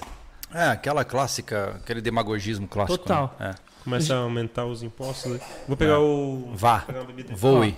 Mas eu- Diga-me. vamos começar, vamos mais um aqui, ó. Geraldo Almeida. A solução é uma moeda SV de ouro e prata. Oh, Ansioso. caraca, Então, se ele tá aí. ansioso, há possibilidade de. Peraí, mas É ele, ele tá ansioso por Ele quê? tá ansioso porque ele já ele conhece todos ele os tem algum planos. spoiler, alguma coisa? Que em que- que ponto estamos É, com é, isso? O que que tá acontecendo, hein, cara? É... Illuminati? Ele é Agora, Illuminati. agora e, e pra elogiar. Avelindo, em que ponto estamos com isso? ah, porque ele lambeu os lábios. Você acha que teremos uma moeda SV? Quem sabe? Ai, ai, eu, eu realmente acho, é, e é uma fantasia utópica minha, né? Ah, no John Wick não tem a moeda lá dos, Uhum. dos assassinos lá? Então, a gente tem que ter moeda SV, cara. Entendeu? Que é Ó. de assassino também? Não, Não? não, não necessariamente. A gente planta araucária. O nosso objetivo. É, Tipo pe- assim, pensa assim, ó, Até, pô, não, até não entrar no nosso quintal. pensa que legal. Eu, eu, vou, eu sonho, tá? Com o dia que eu falo assim, ei, gurizado, ó, tô abrindo um curso de, sei lá, de Rose Rose lá no rancho, Caraca. tá? Bruce Rose. É, Rose Rose, é bem difícil, mas vai ter. Caramba. E aí o cara vai falar assim, Júlio Massa, você se importa se eu pagar em moeda SV? Ou então é igual lá no hotel, né? Tem que pagar. Pô, entendeu? O cara chega lá, ô, olha só, você comprou uma água e não sei o que aqui, ó, deu 30 reais. O cara, ah, tá. Bota uma moedinha e fala, "Ah!" eu dou um abraço nele. é. Cara, Pra, pra, pra dar aquela vo- volta no assunto, Aham. é, só responde, perguntou. O Amauri perguntou no Pix aqui quando que vai ter um Júlio Lobo Voador remake. Não, não, não, dá ibope pra isso, por favor. já, já deu, já. O canal deve estar monetizado né? Deve estar deve tá viralizando ali. Ai, ai. Vamos pra lá. As atitudes do nosso super governo lindo, maravilhoso, que só facilita o nosso bolso de furar. É verdade, é verdade. Conta aí o que, que aconteceu pra nós. Que tu tava falando da notícia aqui sobre toda essa questão do piso, teto, Ah, do- escada. É, o que, que você falou sobre. Qual é o seu receio a respeito dessas taxações? Da onde vem essa suspeita? Ah, sim, essa suspeita tem tô desde o ano passado. Né? Que, Ah. Assim que entrassem, vou ter que, enfim. É, iam aumentar impostos, iam aumentar os gastos. Por é- quê? É, a receita. Porque foi o que aconteceu nos últimos anos, né? Você acha que é uma tendência Não, constante? é, não, é o, digamos assim, a filosofia desse governo. Agenda. Agenda. A agenda dele é aumentar gastos e. Aumentar gastos, aumentar impostos, reduzir liberdades, é, ferrar empresas Uhum. Eu- e fazer populismo. Só né? uma, é a coisa agenda. que, uma coisa que eu ouvi alguém falar, não é, não, eu, não sou eu concordando, mas é uma analogia. Sabe, putz, fugiu a palavra quando de, de- aquele de funcionário, como é que é? Ah, não Me sei do que você está dizendo. do que que é. Um sindicato. Hum, é um Esse- governo é- sindicalista. Esse, esse governo, esse partido, ele tem um comportamento de sindica- sindicalista. Porque Hum. o sindicato trabalha para ele crescer. Uhum. E é o que eles fazem. Tu- só tu olhar a história, olha o que eles estão fazendo agora, porque foi instantâneo, assim que virou, Entendi. eles já começaram, não, não, tem que crescer, tem que crescer. E Uhum. é tudo na, na, na rodinha. Entendi. Na rodinha do brasileiro. Mas, assim, mas, mas resumindo a história, né? Para quem é, não está acompanhando, é, nós tínhamos o teto de gastos, que o, resumindo Uhum. assim, bem básico, você só pode gastar o que você gastou no passado mais a inflação. É, que Hum. veio com, com o vampiro Então lá. tem aquele teto ali, você Hum. não pode gastar, né? Certo. Beleza. Agora eles estão fazendo é o piso do piso dos gastos, né? Então Hum. é, não é baseado mais no gasto do ano anterior, é baseado na arrecadação. Hum. A arrecadação, mas aí eles têm umas outras duas regras lá que é só 70 até 70% do é, digamos assim do que subiu a arrecadação, e tal. Nem eles conseguiram entender. É, mas o problema o problema é o seguinte é que essa mudança né, nesse nesse arcabouço fiscal, digamos assim, nessas regras, é, o incentivo é para que eles aumentem mais a taxação Hum. para eles poderem gastar mais. Porque Hum. a regra é a regra é a arrecadação do ano passado. Hum. Então se eu começar agora esse ano a taxar Ah, entendi. E aí no ano que vem eu vou bombar. isso, porque eu estou aumentando, Tá. aumentando esse, digamos assim, esse, Tá. o que eu posso gastar. Entendi, faz sentido. Então eu tô, eu tô taxando compras do AliExpress, é, apostas Sim. esportivas, é, compras da Shine lá. Cara, É, eu não falei? Hoje eu paguei 25 pila na bandeja de ovo. Ah, tu falou. Fiquei tu de falou. cara. Fiquei de cara. E tem mais uma. Mas essa época tem menos ovo, né? E- Não, cara. Não é? É na entrada do inverno, nós ainda não- não estamos na entrada do inverno. abril. 25 enquanto os Ah, é, né? Tem Ah, isso, né? tem- Que, é tem- que as galinhas começam a colocar ovo de Páscoa, né? Ah, Tem isso, é que eu. é. é As chocolate. galinhas param de colocar ovos e os coelhos botam os ovos de chocolate. Então tem essa, essa Uhum. sazonalidade aí, né? Entendi. É que eu entendo muito disso, né? Você, você dá cacau, você dá semente de cacau ao invés de milho. Isso. Ao invés de sair a gema Ei, amarela de Ó, milho. só ovo tamanho 25, mano. Tô vendendo por 70 pila cada um. Avestruz. o, o ovo de Páscoa é de avestruz. Caraca, agora É. que, que insight aqui, Ah, cara. Thiago, você tá muito atrasado, cara. E como é que eles fazem pra colocar o brinquedo lá? Não sei. Ei, segredo de indústria. Mas assim, ó, é, essas coisas são importantes porque é muito fácil a gente, nessa conversa, de repente, os mais é, ansiosos ou é, politicamente adoecidos dizerem que, ah, bolsonarista e tal. Por quê? Porque, ah, você está falando mal do governo. E, e não, não, não, é isso, né? Nós estamos falando de uma tendência de operação. Assim como uma empresa que você vê que oferece tal serviço, daqui a pouco o serviço vai ficando mais caro, você percebe que esse serviço vai ficando mais e mais e mais caro, né? Então, nós estamos falando de uma operação de um mecanismo e não necessariamente de um político específico, né? É importante deixar claro isso, porque no Brasil foi criado tanto esse fla-flu, né, cara, que Essa polarização. Exato, é, o Brasil é um, tempo, né? o Brasil é um Grenal enorme e é proposital, né? Ele é feito com o objetivo da gente ficar se degladiando para que as coisas corram como esperado, né? Justo. Então, é extremamente importante entender que por trás de política eleitoreira, por trás de eleições, existe um mecanismo de arrecadação e de gastos. Então, não necessariamente o tio Bolsonaro ou o tio Lula vão fazer você pagar mais ou menos, e sim uma tendência que vai além do poder de influência deles. Né? Então, ou seja, todo Estado tem o potencial e a tendência de, aumentar se expandir. gastos. De aumentar gastos. Exato. Eu nunca vi um Estado que gastou menos. Nunca. Não. Ou seja, de, com exceção de E imposto eventos também. Imposto a tendência É. a subir. exceção não é regra, né? Mas a maioria de todos os governos que existem no planeta Terra tem a tendência a gastar cada vez mais e criar mecanismos que gastam cada vez mais. E para cobrir os gastos, eles acabam sugando mais dos seus vassalos, né? É. Então, Ah, coisa que, ah, o que acontece, o Biden ali, no ah, nesse governo dele, tá imprimindo feito louco, né? Muito, mano. ele, ele é keynesianista, né? Total. Com certeza. Ele não sabe o que ele é, na verdade. É. Ele perdeu a noção do que, E- da essência Cara, dele. exi- existem o grandes próprio- suspeitas é que o de que o próprio- Biden ele, ele tá em demência, né? Eu acho que é, É. conspiração a, a- Você acha, mano? é, é a, a vice que, que governa, né? Eu, eu, eu acho que não posso dizer. Eu vou te dizer, eu vou além, tá? Eu vou além. Agora eu vou jogar bomba Tá, aqui. peraí, Tá peraí. gaga. Momento chapéu de alumínio. Agora Pra pode mim- falar qualquer coisa. Não, não, eu vou falar pior ainda. Ah. Tá? Pra mim, o Lula é um poste. Quem tá comandando tá por trás dele. Ele só tá ali. Ele é o Haddad das últimas eleições. E Na, na verdade, ah, tanto o Brasil quanto os Estados Unidos têm os vice que mandam pra caramba. É, exato. Fim da minha, do meu discurso. Fala Polêmico. Agora tu- tu tem que fazer não, alguma eu coisa que polêmica. ele tá gaga também. Eu- Cara, o Biden tem, tem uns trechos assim, ó, que é, é impressionante. Tem um, um que clássico que, enrola e fala. o governo Tá, americano tá, se aliens, reduz, não se reduz a uma única palavra. Muito louco, cara. Muito doido. É insano. Ah. Mas é, por conta dessa essa impressão absurda dele que o- os Estados Unidos tá aí sofrendo pra Então, caramba. mas assim, ó, o cara. que muitas vezes não sabe onde é, o que ele tá falando tem uma maleta nuclear na mão. Tá ligado? Você viu é, que ele fala dos aliens, assim? Não, não vi. É. Não, os aliens, não sei o que, isso do nada. Do nada. Que aleatório. Não, tem várias cenas dele saindo pra um lugar que não era pra ele sair e todo mundo, tipo. Caindo de é bicicleta e tal. Meu Deus. Cara, é insano assim, você perceber que. Porque assim, ó, é, chega a se tornar idiocracia. Essa é a impressão que eu tenho. É, a grande hegemonia militar do mundo, que tem ogivas nucleares capazes de destruir o planeta, tem um cara gagá no poder. É insano, assim, parece uma comédia de mau gosto, cara. Total. É impressionante isso. Uhum. Se alguém chega assim, Biden, aperta esse botão aqui. Yes, yes. Aqui no, Brasil, aqui no Brasil eu diria que também, assim. Pois Todas as é. ideias que estão sendo discutidas. Você acha, são você concorda, ultrapassadas. você concorda com o Hop eh, no sentido de que democracia é um Deus que falhou? Com certeza, falhou desde que criaram. Co- Tá, mas e, e- e qual é a solução? Nós- se você, Avelino, fosse. Cada um cuidar da sua vida. É, você é o GM, tá? Game Master. Qual é o sistema político que você julga que seria menos pior? Te botei no fogo agora. O menos pior? É, o menos pior, não, não tô falando melhor. O menos pior seria a propriedade privada, cada um cuidar da- das suas coisas. Então ele é ANCAP.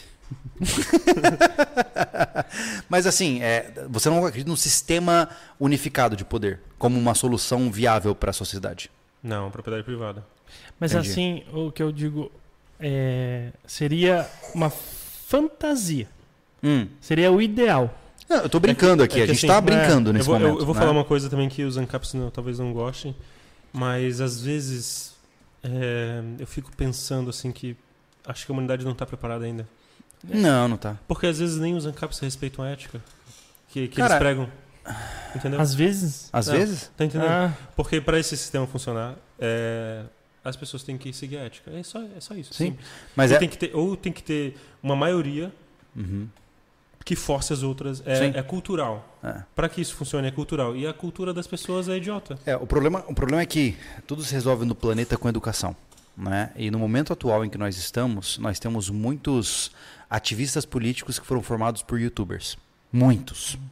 E pior, nós temos muitos youtubers que são formados por outros youtubers. É, é um conhecimento que é mastigado e, e vomitado e comido de novo, sabe? Por diversas e diversas vezes. e agora, e agora com, com, tipo, nessa, nessa linha aí, Uhum. o cara que cria conteúdo, ele cria um conteúdo de máximo um minuto e Pois é. consome. 30 Assim, ó, cê- É. eu imagino assim, ó, cara. Ninguém lê livros. Pensa comigo, cara, se o é nada. só tu pegar qualquer coisa, escreve qualquer título e depois fala que é mentira Mano. no meio da, da, da notícia, não vale? Se o YouTube já era ruim como estava, no sentido de facilitar o emburrecimento, tá? Uhum. Cara, antes, assim, ó, na boa, e eu não tô querendo pagar de elitista aqui, tá?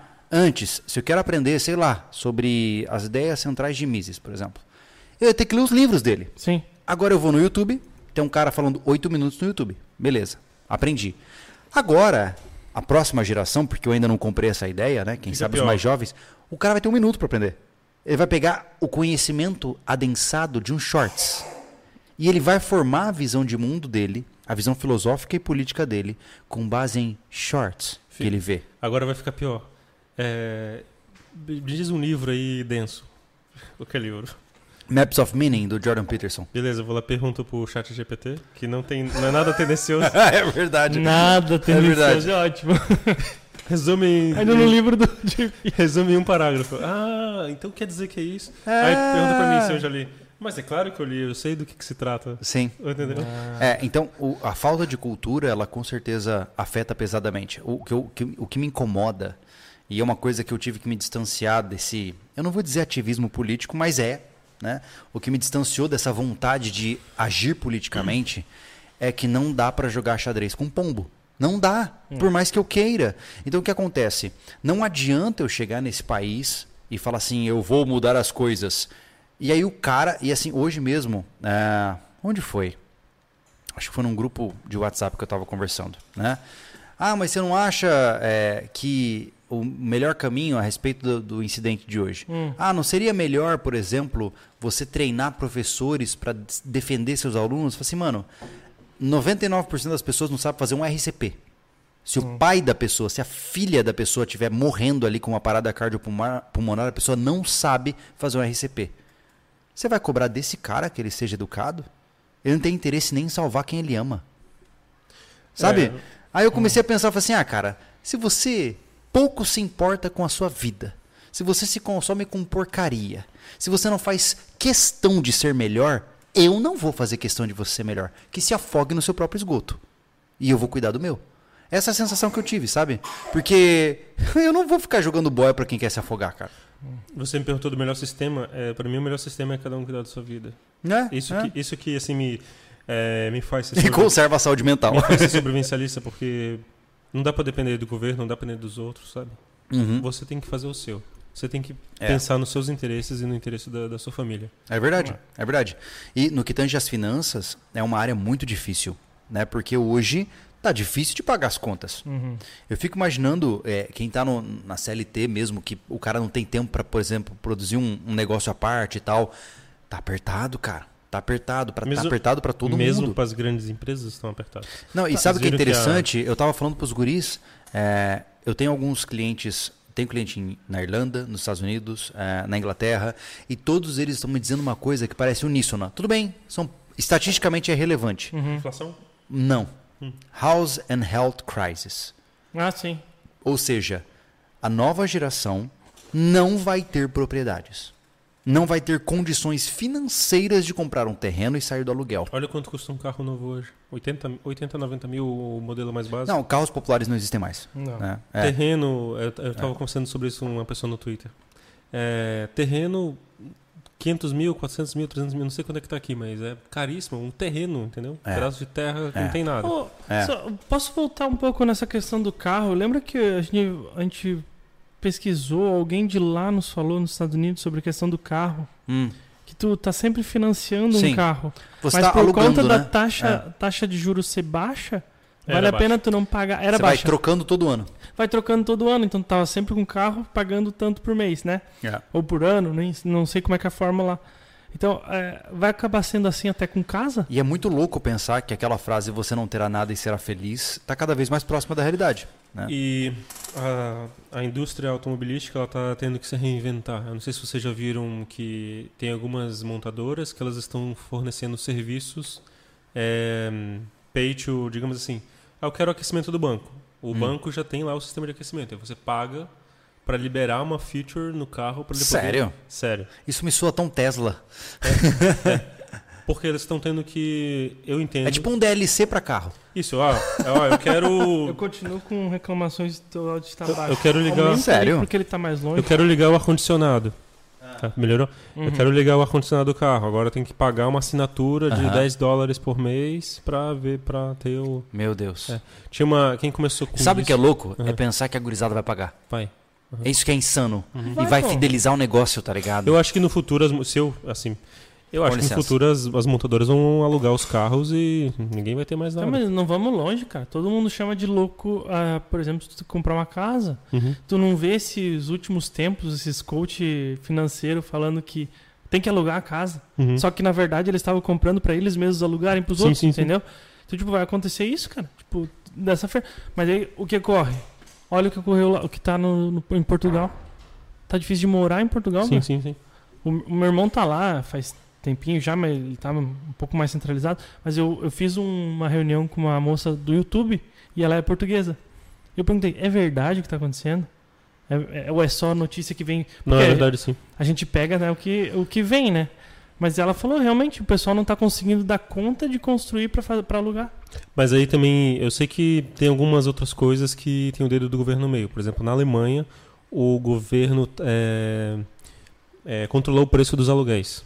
Aí, ó, então não vou, então não vou alugar. Aí, Hum. aí gerou uma escassez de gerou uma escassez de casa. Né? Uhum. É, então, e as construções agora, por exemplo, te- tem, eu acho que ali mesmo em Portugal mandaram voltar os caras, entendeu? Tirar a gente, casa abandonada, é, casa que não, não é abandonada, tipo, tem um Ah, dono. tem um negócio social, né? Ah, você Exato. tem duas, então você não tá usando uma. Exato, tipo, aqui na nossa Constituição tem isso, né, quase, né? É, tem função social. Função social. Uhum. Tem que cuidar. Por isso que não existe propriedade privada no Brasil. E, e parece que passou uma lei agora que se alguém invadir tua casa, é difícil de você pôr pra fora, viu? Ah, não é difícil, não, cara. Legalmente, tá Não, falando, não, né? legalmente. Ué, aquele negócio, cara, a gente tem, uma escolha, né? Existem leis que são estúpidas. Tem leis que são ti. feitas pra desobedecer. né? É, eu não, eu não tô dizendo pra ninguém para ninguém fazer isso, mas Exato. existem leis que não foi feita pra te É que às seguir. vezes eu. De alguns anos pra cá eu tento controlar o que eu falo pra tentar não, não me expor muito, sabe? Às É, vezes cara. o pessoal, ah, você tá. Não, é porque eu só não quero me expor, só não quero me ferrar, entendeu? É. Mas, mas eu vejo que no final a gente vai voltar a um ponto que eu acho que ele é basal da nossa discussão. Não dá pra fugir do básico. O básico é nos meus poucos 34 anos de vida eu já entendi uma coisa. Quem compra terra não erra Uhum. e ouro, se você conseguir, especialmente se tiver sem nota, você vai ser feliz. É isso. Eu não estou incitando crime nenhum. Pegou a herança do tio, que é um colar lá de ouro, guarda, pelo amor de Deus, não joga isso fora. Se você tem ouro que não está quantificado, se você tem terra, Fora, aham. é, e a terra ainda é relativamente debatível, mas até o dado momento ainda vale a pena, né? Você está na base principal que vai sustentar não só você, como os seus herdeiros. Hoje, considerando que os países de primeiro mundo estão vivendo uma crise de moradia, onde um cidadão convencional é incapaz de comprar uma casa, isso vai chegar no Brasil. Bom, já chegou no Já, Brasil. já Já, chegou. chegou no Brasil para a maioria das pessoas. Então, assim, se você tem condições de comprar uma propriedade, tenha certeza absoluta de que essa propriedade vai valorizar. Não, é, É, o eu- cuidado só com isso, né? Porque Na- foi... Nada geral, né? Claro, né? Exato, porque esse o aumento do crédito, tu viu que eu mostrei pro Júlio mais ou menos né, em, em curta escala da questão do crédito diminuir e o crédito aumentar, não, só num aplicativo, né? É- é que isso é absurdo, é, de acordo com a economia, né? E esse aumento de crédito que surgiu lá atrás, lá em 2013, 2014, 15, 2008, 16, é aquilo ali que ferrou muita gente. Então, É. tipo, o cara, ele pensou que ele tinha condições de comprar, ele não pensou no longo prazo e quando tu compra uma casa financiada é longuíssimo É isso aí que prazo. a gente fala sobre os incentivos lá do governo. É. Que leva um monte de gente. É uma armadilha que leva um monte de É. empresário e pessoas a fazerem Exatamente. E, pô, foi uma quebradeira. 2016, E lembrando, tá? construção civil foi uma quebradeira fenomenal. É importante, Thiago, lembrar que o que eu estou dizendo aqui é comprar propriedades, não é financiar as propriedades. Hum. Certo? Se você financiar, você vai virar um escravo. É, no momento, assim, ó, pelo amor de Deus, lembre-se disso. Se você tem parcelas abertas em um financiamento, o seu imóvel, o seu veículo não é seu. Ele é do banco, certo?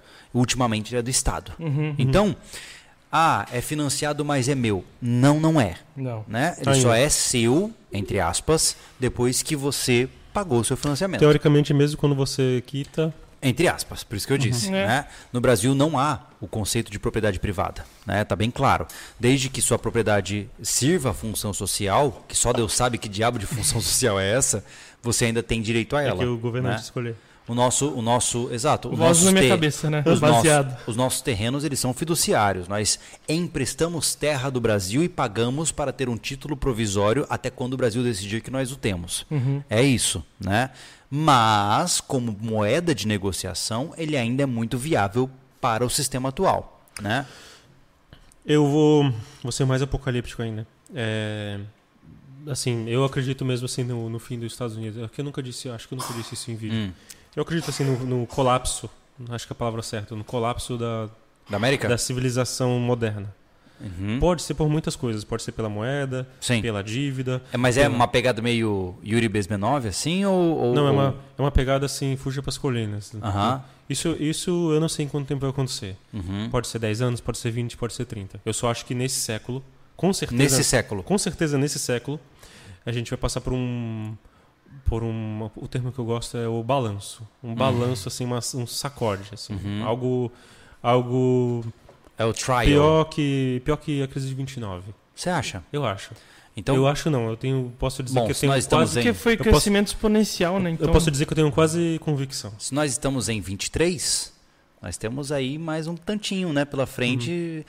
Eu acho que tem. Eu, eu diria que eu, eu vou ser um pouco mais profético aqui. eu diria que até 2050 o jogo muda drasticamente.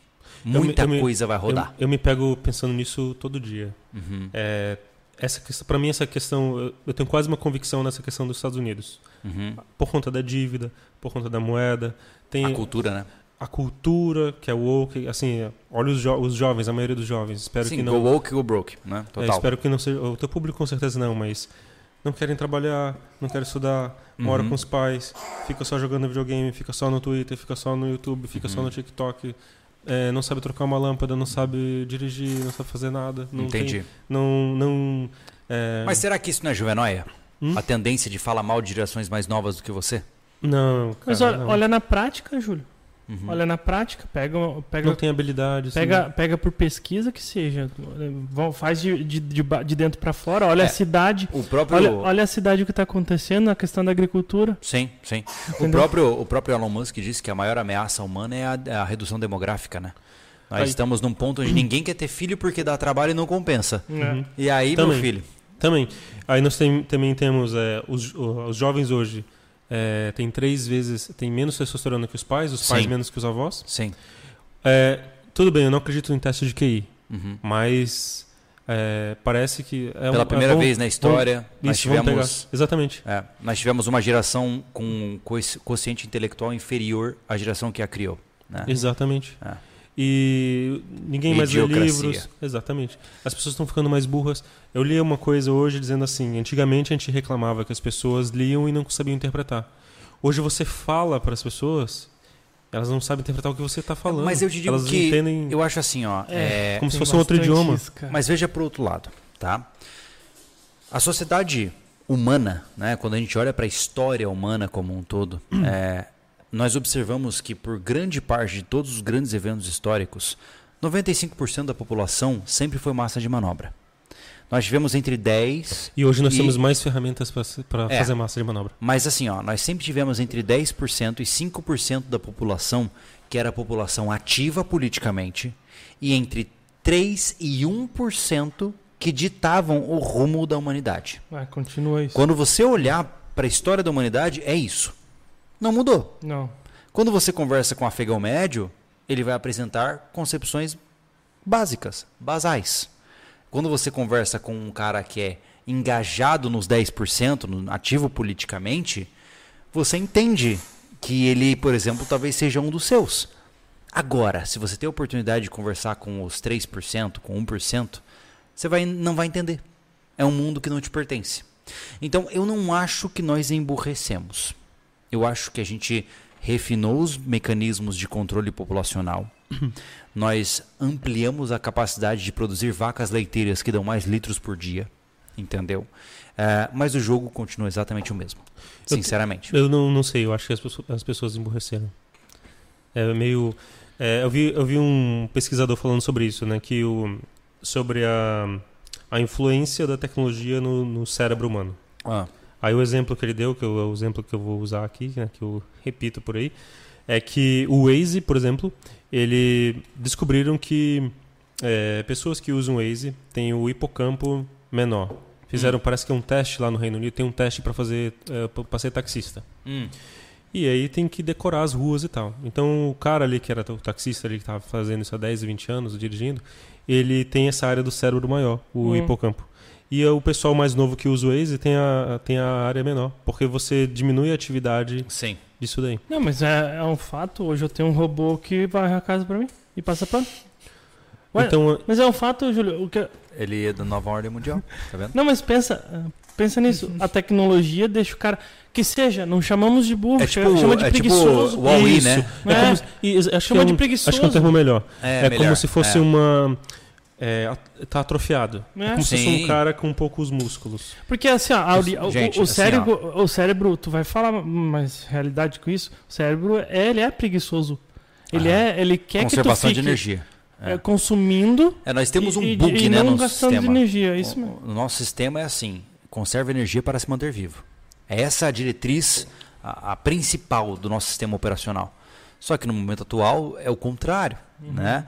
Então, eu te garanto, cara, eu tenho vários pacientes, tá? Eu tenho, na verdade, acho que quase todos os meus pacientes encaram os mesmos problemas, que é muitas vezes não colocar o corpo em atividade, não regular o seu sono, não controlar os seus impulsos primários, que são muitas vezes atrofiados por conta ah, de dispositivos eletrônicos. Muitos sofrem com isso. E quando você olha para a pesquisa acadêmica, o resultado é o mesmo. Você observa pessoas que são incapazes. Quando eu digo incapazes, não entenda que eu estou falando aqui de alguém que gosta. O cara ele é um drogadicto. Ele é viciado. Ele é incapaz de resistir ao impulso de passar quatro horas em um celular por dia. Cê- De dar uma olhadinha. não, assim, ó, pensa. Cara, está havendo uma discussão, se a gente coloca no classificação de internacional de doenças, o delírio pelo celular, pô. Por exemplo, existem usuários crônicos de celular que sentem o celular vibrar sem que ele tenha recebido mensagens. Ah, isso é bizarro. O que, fantasma, que é isso? né? Uma vibração Senhores, fantasma. isso é delírio. Isso é uma psicotização da mente. Você está criando algo que não existe na realidade. Ou, ou ouve o barulho do celular tocar. Exatamente. Então o que acontece? É, nós estamos passando por um processo, e como eu já disse antes, ah, a tecnologia é uma maravilha, mas a internet mudou o jogo. Os celulares mudaram o jogo. E a gente não É. sabe o que que isso aqui vai gerar na cabeça Não do é, povo, cara. não é nem a internet, é realmente o smartphone, né? Isso aqui, ó. É. Isso aqui, a gente Sim, não sim. sabe o que, que a gente vai colher disso aqui. Não sabe. Uhum. De verdade. É, da- em 2040. É um experimento perigoso, né? que a gente tá Eu vou te agora. dizer, sabe o que eu sinto? Que, sei lá, lá em 2050 vai ser proibido o uso do celular. Vai ser tipo quando a Coca-Cola tinha cocaína na fórmula, tá ligado? tipo, o pessoal, o pessoal usava a cocaína como medicinal e era tipo maravilha, a sensação que eu tenho é que a gente vai chegar em 2040, 2050 e falar assim, nossa, esse povo era louco, olha o que eles faziam. Hum, Você entendeu? E as Entendi. redes sociais, elas, elas têm uma, um algoritmo para poder te viciar, né? Sim, pra você sim. poder ver mais anúncios. Eu, cara, assim, ó, eu tenho, eu tenho plena convicção, como um indivíduo formado na área de humanas, que entende de comportamento emocional e eh, psicologia de maneira geral, que isso aqui, em uma sociedade séria, tinha que ser proibida. Tenho, tenho a certeza absoluta, entendeu? Absoluta. E se de fato a humanidade voltar aos trilhos, o que eu acho pouco provável, a gente vai falar assim: meu Deus, como era permitido que crianças ficassem com isso na mão o dia inteiro? É isso. Isso Porque imagina o numa criança. estrago que isso aqui causa é muito grande, cara. É muito grande. Se causa na mão de adultos, causa na mão de crianças também. Então é. Não é fácil.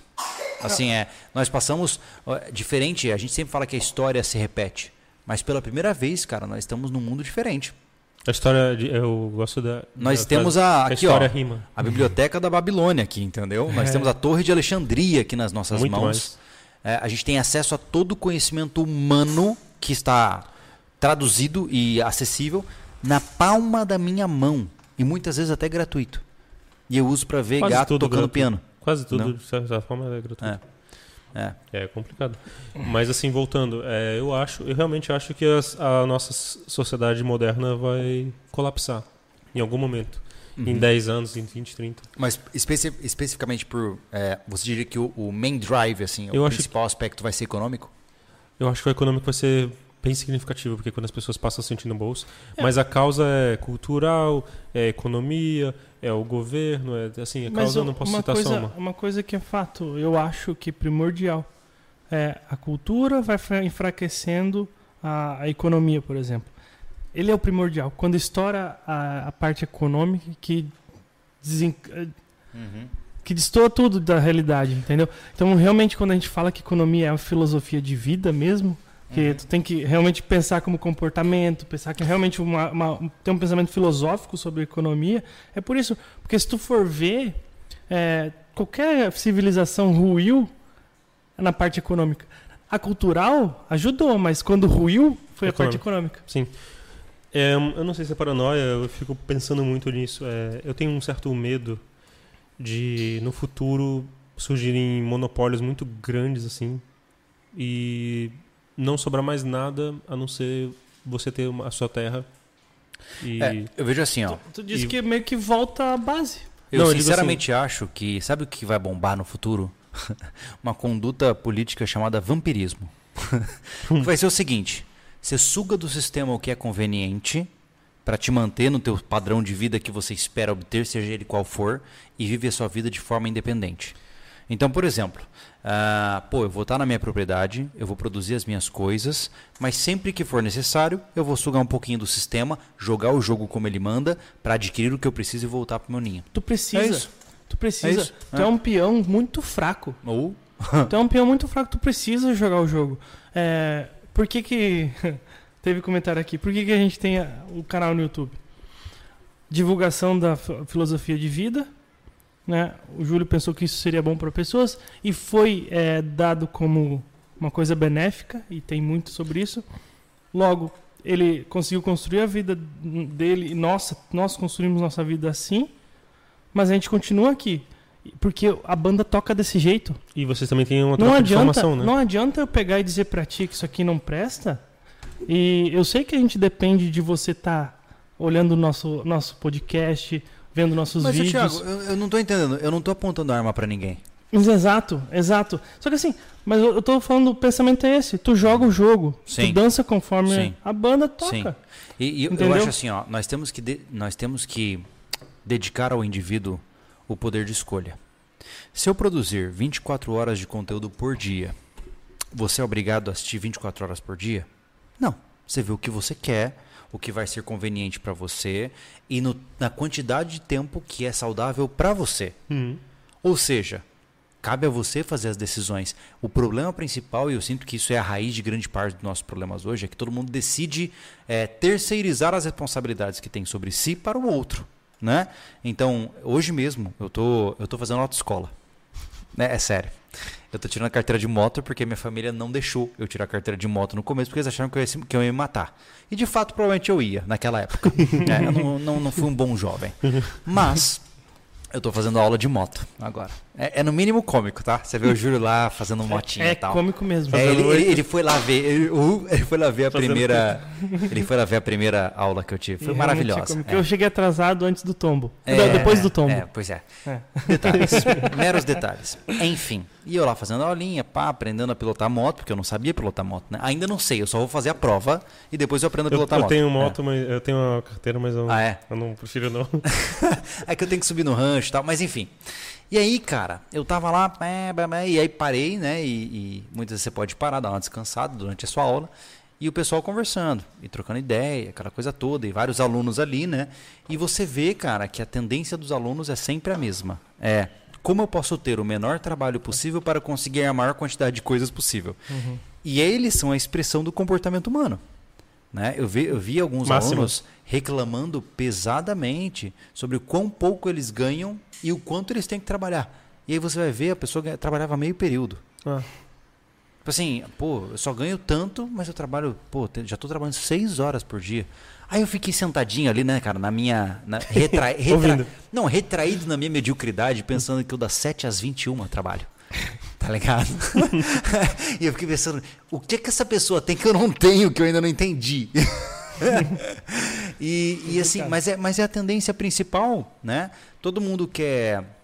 é, eu, eu sinto que aquele Ernest Dennett, ele estava muito certo na literatura dele. O problema é hoje é que grande parte das pessoas sofre de frouxidão de alma. Elas acham, é É um verdade, bom termo. é, elas acham que o dinheiro é a solução para os seus problemas. E sabe o que acontece? O que você observa é que quando as pessoas enriquecem, elas continuam com os mesmos problemas. Entendeu? Até problemas Então- financeiros. Principal, mas assim, o ponto principal é o seguinte, cara, quando você é vazio de filosofia, você infelizmente será incapaz de ter uma vida feliz. Às vezes o dinheiro ele potencializa isso. Né? Ele- Exatamente. Ele potencializa. Porque Se você é um gastão, O- vamos dizer assim, ó, em termos religiosos, ele fomenta as vias do Satanás. Entendeu? mas é verdade, pensa comigo. Se você é um cara, você não, mas enfim, se, se uma pessoa sempre sonhou em ser atraente sexualmente, um homem, tá? De repente ele vai lá, acha um nicho e fica rico. ele vai fazer todas as cirurgias. Não, massa. Ele pode transar com 20 mulheres por dia, tá? Daqui 10 anos ele me conta se ele tá vivo. E se valeu a pena. Porque é fraco. É frouxo de alma. Hum. E quando você percebe que nem sempre você precisa de dinheiro para ser feliz, e eu não estou querendo aqui apelar para clichês, você precisa de propósito, precisa de concepção do que, que você quer para sua vida, é, você Metas, fica objetivos. você é uma vaca leiteira, cara. Uhum. Entendeu? E aí você se enri- enriquece e aí você se torna uma Fica vaca vazio. leiteira que dá um pouco de leite para as outras vacas leiteiras. Entendeu? e, então você não sai da corrida dos ratos. Né? Eu realmente acho que para o indivíduo se, des- se- realmente se descolar da realidade atual em que ele está, ele precisa se educar. Ele precisa entender o que, que ele precisa fazer da vida, para onde ele está indo, para que, que ele está indo para esse um lugar. objetivo. Exato. E se você não faz isso, cara, você não vai se descolar do resto. Não adianta você ter um sítio, um jet ski, é, cinco jipes, 20 mulheres. Não adianta. Você vai morrer na infelicidade. E você vai olhar pra mim, um ferrado de vida, que é feliz Como todos os dias é e fala feliz? assim: É. Nossa, Uhum. eu queria ter sido como você. E aí você vai fechar seus olhinhos, vai morrer, e se, se houver o inferno, você tá lá. Mas é verdade, sabe? Então, assim, eu realmente acho que quanto mais eu estudo, mais tranquilo eu fico. E, e- e não é uma perspectiva espiritual. Porque eu, eu entendo que a felicidade, a felicidade não está nos valores materiais. Uma vez que você adquire o básico, que é o que te mantém vivo, o resto, meu amigo, é detalhe, sabe? Então, no momento em que nós estamos de pré-crise, começar a desenvolver essa visão é importante. Aquela pessoa que diz que, meu Deus, eu enlouqueço se eu não comer sushi uma vez por semana. Tá na hora de mudar essa concepção, porque senão você vai pagar o preço. E aí o que acontece? Vai lá bater na porta da clínica do Júlio com depressão, transtorno de ansiedade, entendeu? Porque o indivíduo que está acostumado com altos padrões de desempenho, na hora que ele se vê em um cenário de escassez, que- ele surta. Na hora que baixa o padrão, né? Ele, sur ele surta. Não tem condições de segurar a porrada, entende? Eu, eu fico né, saindo fora aí dessa nessa parte que tu falou aí. Eu, eu fico impressionado no chat, cara. Hum. Tipo assim, a gente tá falando uma parada comportamental e de repente o cara não. Capaz, Júlio. Quem tem cripto não tem problemas. Agora nem no futuro, segurança total. Quem o quê? Ah, é verdade, eu tinha Quem esquecido tem o isso. quê? Cripto? Não, o Bitcoin resolve isso. Você Exato. tá, falando. tá com É, depressão, é Bitcoin. Esse é, Porra, com fome? cara. esse- Tá o com nome sede? disso, na minha concepção, é o complexo messiânico. Você, né, É a- você tá com sede agora? É, resolve. Bitcoins resolve a minha sede? Isso, é, não precisa de Deixa, mais eu, nada. deixa não, mas explicar, assim, gente. eu acho É, é de uma forma assim que, tipo, o cara vai repetindo. Então, assim, a gente mudou o assunto. sim. Toda a solução do mundo é Não, assim, ó, Bitcoin. deixa eu explicar uma coisa Tá pra você. Da Rússia, tá? da Porra, meu, também que, não- que, que... Bitcoin resolveria. É que, que, loucura isso. é que a questão é a seguinte, ô, não, Thiago. É, eu vou, eu- minha revolta, minha implicância tá vindo à tona. Esse cara se engraçado. trata, mano. Se que assim, trata, meu, tua, tua vida não é isso? É, o termo para isso é um erro cognitivo chamado generalização. O que acontece? Uma parafusadeira é útil? Você acha que uma parafusadeira é Sim. boa? Você também acha, né? Uhum. Pô, eu consigo parafusar um parafuso sem ficar me ferrando meu pulso com uma chave de fenda. Top. Mas a parafusadeira serve para cortar madeira? Não. Por quê? Porque ela é uma ferramenta. E ela, apesar de ser excelente, ela tem as suas limitações, que é parafusar. O Bitcoin é uma ferramenta incrível? É uma ferramenta incrível. Mas ele não vai salvar o seu mundo. Se você tiver com disfunção erétil, não vai ser o Bitcoin que vai te deixar poderoso. Entendeu? Então, o, o- vou- Desculpa se soa rude, mas é que. é- você entende? É básico, cada, né? Cada, cada macaco no seu galho, tem, cara. tem um né? aqui que tá com. que tem um nome aqui bem. bem é, marqueteiro, né? Aí. Que, Que tá que falando, falando, falando. É tipo assim, ele pega e fala: Meu, essa live tá desandada, virou Bitcoin versus muralismo. Até Cara, porque. Se a gente tá falando aqui de qualquer coisa. A gente tá falando de água e você fala. O teu comentário tá ali sobre Bitcoin, você não tá prestando atenção na live? Não, Não, adianta falar alguma gente, coisa. assim, ó, é, eu devo lembrá-los, tá? Isso aqui é uma conversa entre amigos. Né? E a gente debate Um temas, né? E muitas vezes você talvez ouça coisas que você não concorda. E tá, Tá tudo, tudo bem. bem. Isso, tá tudo. Deixa eu te contar uma coisa, cara. Sabia que se eu não concordar com você e vice-versa, a gente ainda pode continuar existindo? É, é muito louco isso, E né? sabia, que, é, e sabia que a gente, pô, todo podcast a gente falou que é uma conversa.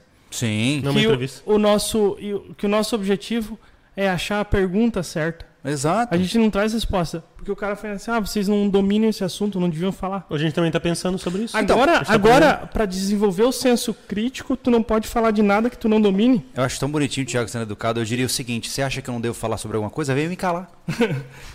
É que todo mundo, todo mundo precisa sa- saber sobre tudo, todo mundo é, É. especialista em tudo. Eu cara, acho que assim, ó. Se eu vou falar assim, então vamos falar, vamos fazer um sobre podcast sobre, gesso aqui? É verdade. Aí, aí a gente vai ter que ficar quieto. Vamos? É verdade. Caramba, meu. Mas assim, ó, vamos puxar de volta pro tema e uma coisa que eu queria entender e quem sabe todo mundo que tá ouvindo também gostaria de entender, né? Ok, se de fato o dólar deixar de ser a moeda internacional que é conhecida re- de fato, né, de maneira é, hegemônica como um meio de troca internacional, como isso afeta a minha vida? Eu, muitas vezes, um cara que ganha salário, o que que, que que eu posso fazer? E daí? Tanto faz. Isso realmente impacta a minha vida? Essa é a pergunta principal. Né? O que, que vocês diriam sobre isso? Deixa eu pensar. O, o que, que impacta a nossa vida quando o dólar. Eu acho que.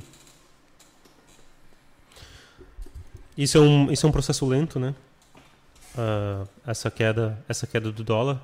Mas eu acho que no primeiro momento os países eh, subdesenvolvidos, nós, vamos sofrer bastante. É, tem uma teoria. Com inflação, você acha? É, tem uma teoria que é o dólar milkshake. Já ouviu falar nessa teoria? Que o dólar suga a liquidez das outras, das outras moedas. Não, não conheço. É.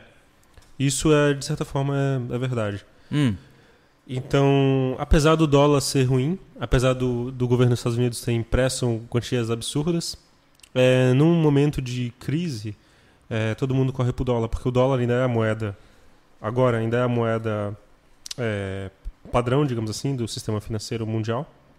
E no momento de crise, às vezes, essa, é, existe uma redução da liquidez, ou seja, o dinheiro deixa de existir. uhum, Ele colapsa, né? uhum. É, ele deixa de existir mesmo, assim, Uhum. ele some mesmo. O dinheiro, principalmente o dinheiro digital, ele colapsa, né? E os bancos é, seguram bastante. E isso causa escassez de dólares no- nos, nos países, principalmente nos países subdesenvolvidos. Então o dólar sobe, então as coisas sobem. Então você tem que pagar mais caro na carne, tem que pagar Uhum. mais caro nos ovos, tem que pagar, enfim, Sim. na gasolina e tudo. É, eu acho que num primeiro momento é, a sociedade quase toda vai junto. Quem tiver mais exposto ao mercado americano é, vai ter uma, uma grande, acredito, uma grande crise financeira mesmo, Uhum. mundial. Então o objetivo é aquele mesmo que a gente conversou em conversas anteriores, que é diversificação de renda, Uhum. é, estruturação de um patrimônio mais sólido, menos pensado em aspectos virtuais e Se líquidos. preparar.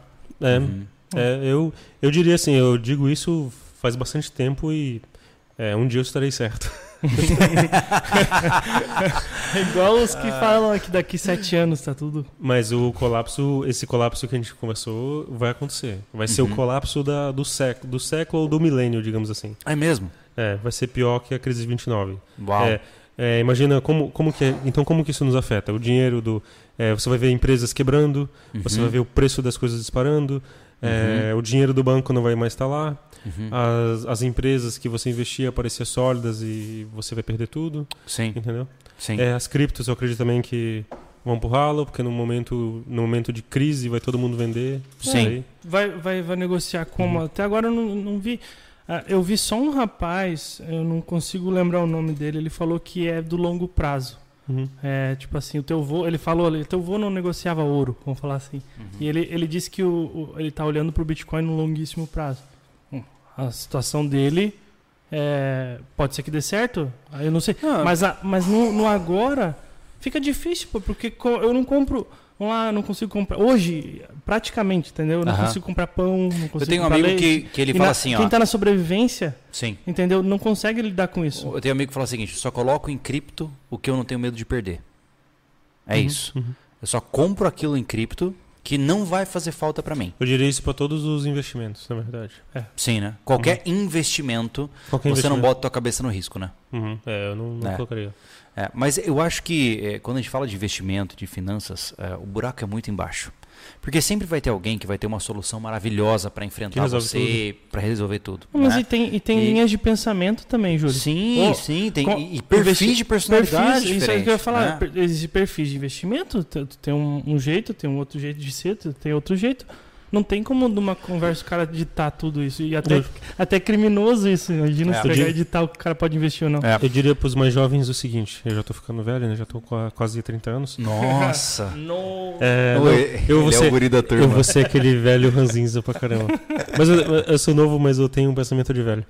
É, trabalhem e estudem. Façam as duas coisas. É. É, trabalhem e estudem. Estudem para ganhar mais e trabalhem para vocês aprenderem mais. E aí, quando vocês tiverem o que enriquece, assim, o que, o que vai fazer uma pessoa enriquecer é o trabalho, é o empreendedorismo. Os investimentos vão, é bem clichê isso que eu vou falar, vão multiplicar o que você já tem. Boa. Mas você precisa, para você ir lá, vamos supor, comprar Bitcoin, ou comprar ações ou comprar ouro, você precisa ganhar isso de alguma forma. Sim. E aí, você vai fazer como? Você vai trabalhar ou você vai empreender? Então, É. E não adianta chegar, por exemplo, é, o cara não, não procurar entender sobre Bitcoin e vai lá, manda o cara comprar.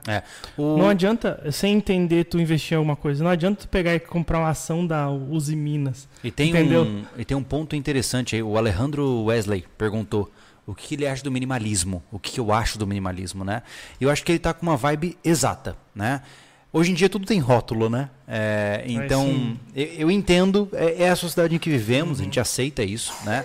Mas eu acho muito bom. É, o minimalismo extremo eu não acho legal, né?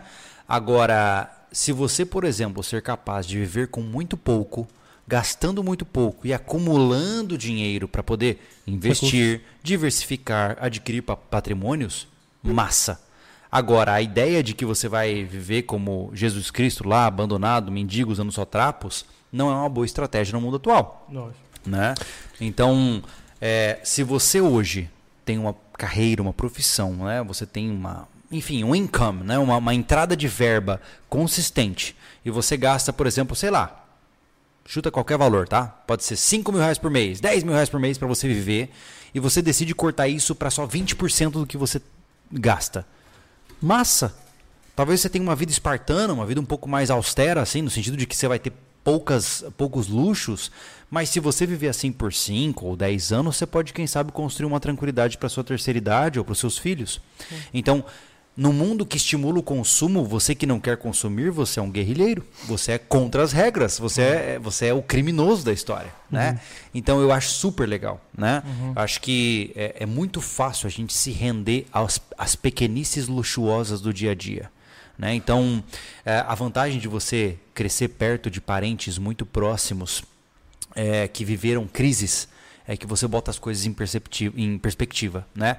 Então, por exemplo, se você tem condições é, de ganhar muito e gastar pouco, cara, você pode. Cara, você não vai morrer se você ter que cozinhar arroz com ovo por um mês. Entendeu? Talvez não seja a coisa mais agradável do mundo, mas se vai te construir um futuro melhor, legal. O que eu vejo, cara. Nossa, eu, eu nunca vou esquecer disso. Eu fui, eu não vou dar nome aos bois, mas eu fui em, em uma casa de alguém, de algum lugar. e a pessoa era muito pobre. É, era uma pessoa que, sei lá, ganhava menos do salário mínimo, sabe? Não tinha um iPhone? Não. E eu cheguei lá, cara, eles estavam fazendo churrasco. Hum. Aí eu fiquei pensando assim. Pô, mano, o cara mora numa casa de terra batida. A casa tá com alicerce rachado, abrindo ao meio. Tá? E ele tá fazendo churrasco. Eu não faço churrasco com essa frequência. Uhum. Mas todo final de semana tem cerveja e churrasco na casa dele. Aí sabe a vontade que me dá? Não, é- não é questão de não comer mal, mas, porra, um churrasco, uma picanha, uma Não, mas coisa assim, ó. A vontade que me dá é mandar pro inferno. De verdade. Porque, na boa, se você é um ferrado que não tem nada na vida e você ainda se dá é, direito a ter luxos, tá errado, cara. Eu não, Tá errado, eu não, pô. Eu não chego nesse, nesse nível aí de, de tá errado. Mas não, não, é- ele tem- pode fazer. Eu nunca vou proibir ele de fazer Não, mas churrasco. assim, mas que tá errado, tá. não, não, não necessariamente, Júlio. Às vezes o cara, o cara escolheu a vida dele viver pouco. Todo, todo Ah. final de semana? é- Então, mas assim, eu não acho inteligente, Não, entendi. entendeu? Mas essa vida dele não é pra mim. Sim, eu entendi. Como eu tô dizendo, a partir da lógica básica do que constrói uma vida saudável, está errado. Eu não estou dizendo que ele vai ser proibido e eu vou redigir uma lei para proibi-lo. Mas não faz sentido. Entende? Pra o padrão Então, de vida que ele tá ali naquele é claro e momento. ele pegar e começar assim, É claro ó, que eu estou extremizando, Não, mas entendeu? pensa bem, o que, que eu acho errado, tá? Uhum. Ele ganha pouco, não, não procura né, outras formas de receita, mas ele, ele tá sempre com o churrasco lá, e aí vem e reclama pra mim, É, mas é, é padrão, Tá né? entendeu? É padrão. Mas- e ele chamou um monte de gente pra ir pro churrasco e beber também? Exato. Uhum. É padrão. Então, Então. assim, hoje, meus caros, tá? Eu, eu, eu te digo isso da forma mais amigável possível, né? Cara, se você tá ruim de grana, mas tá pagando Netflix, HBO, Disney, comendo três a quatro vezes por mês fora, suas prioridades estão erradas, tá?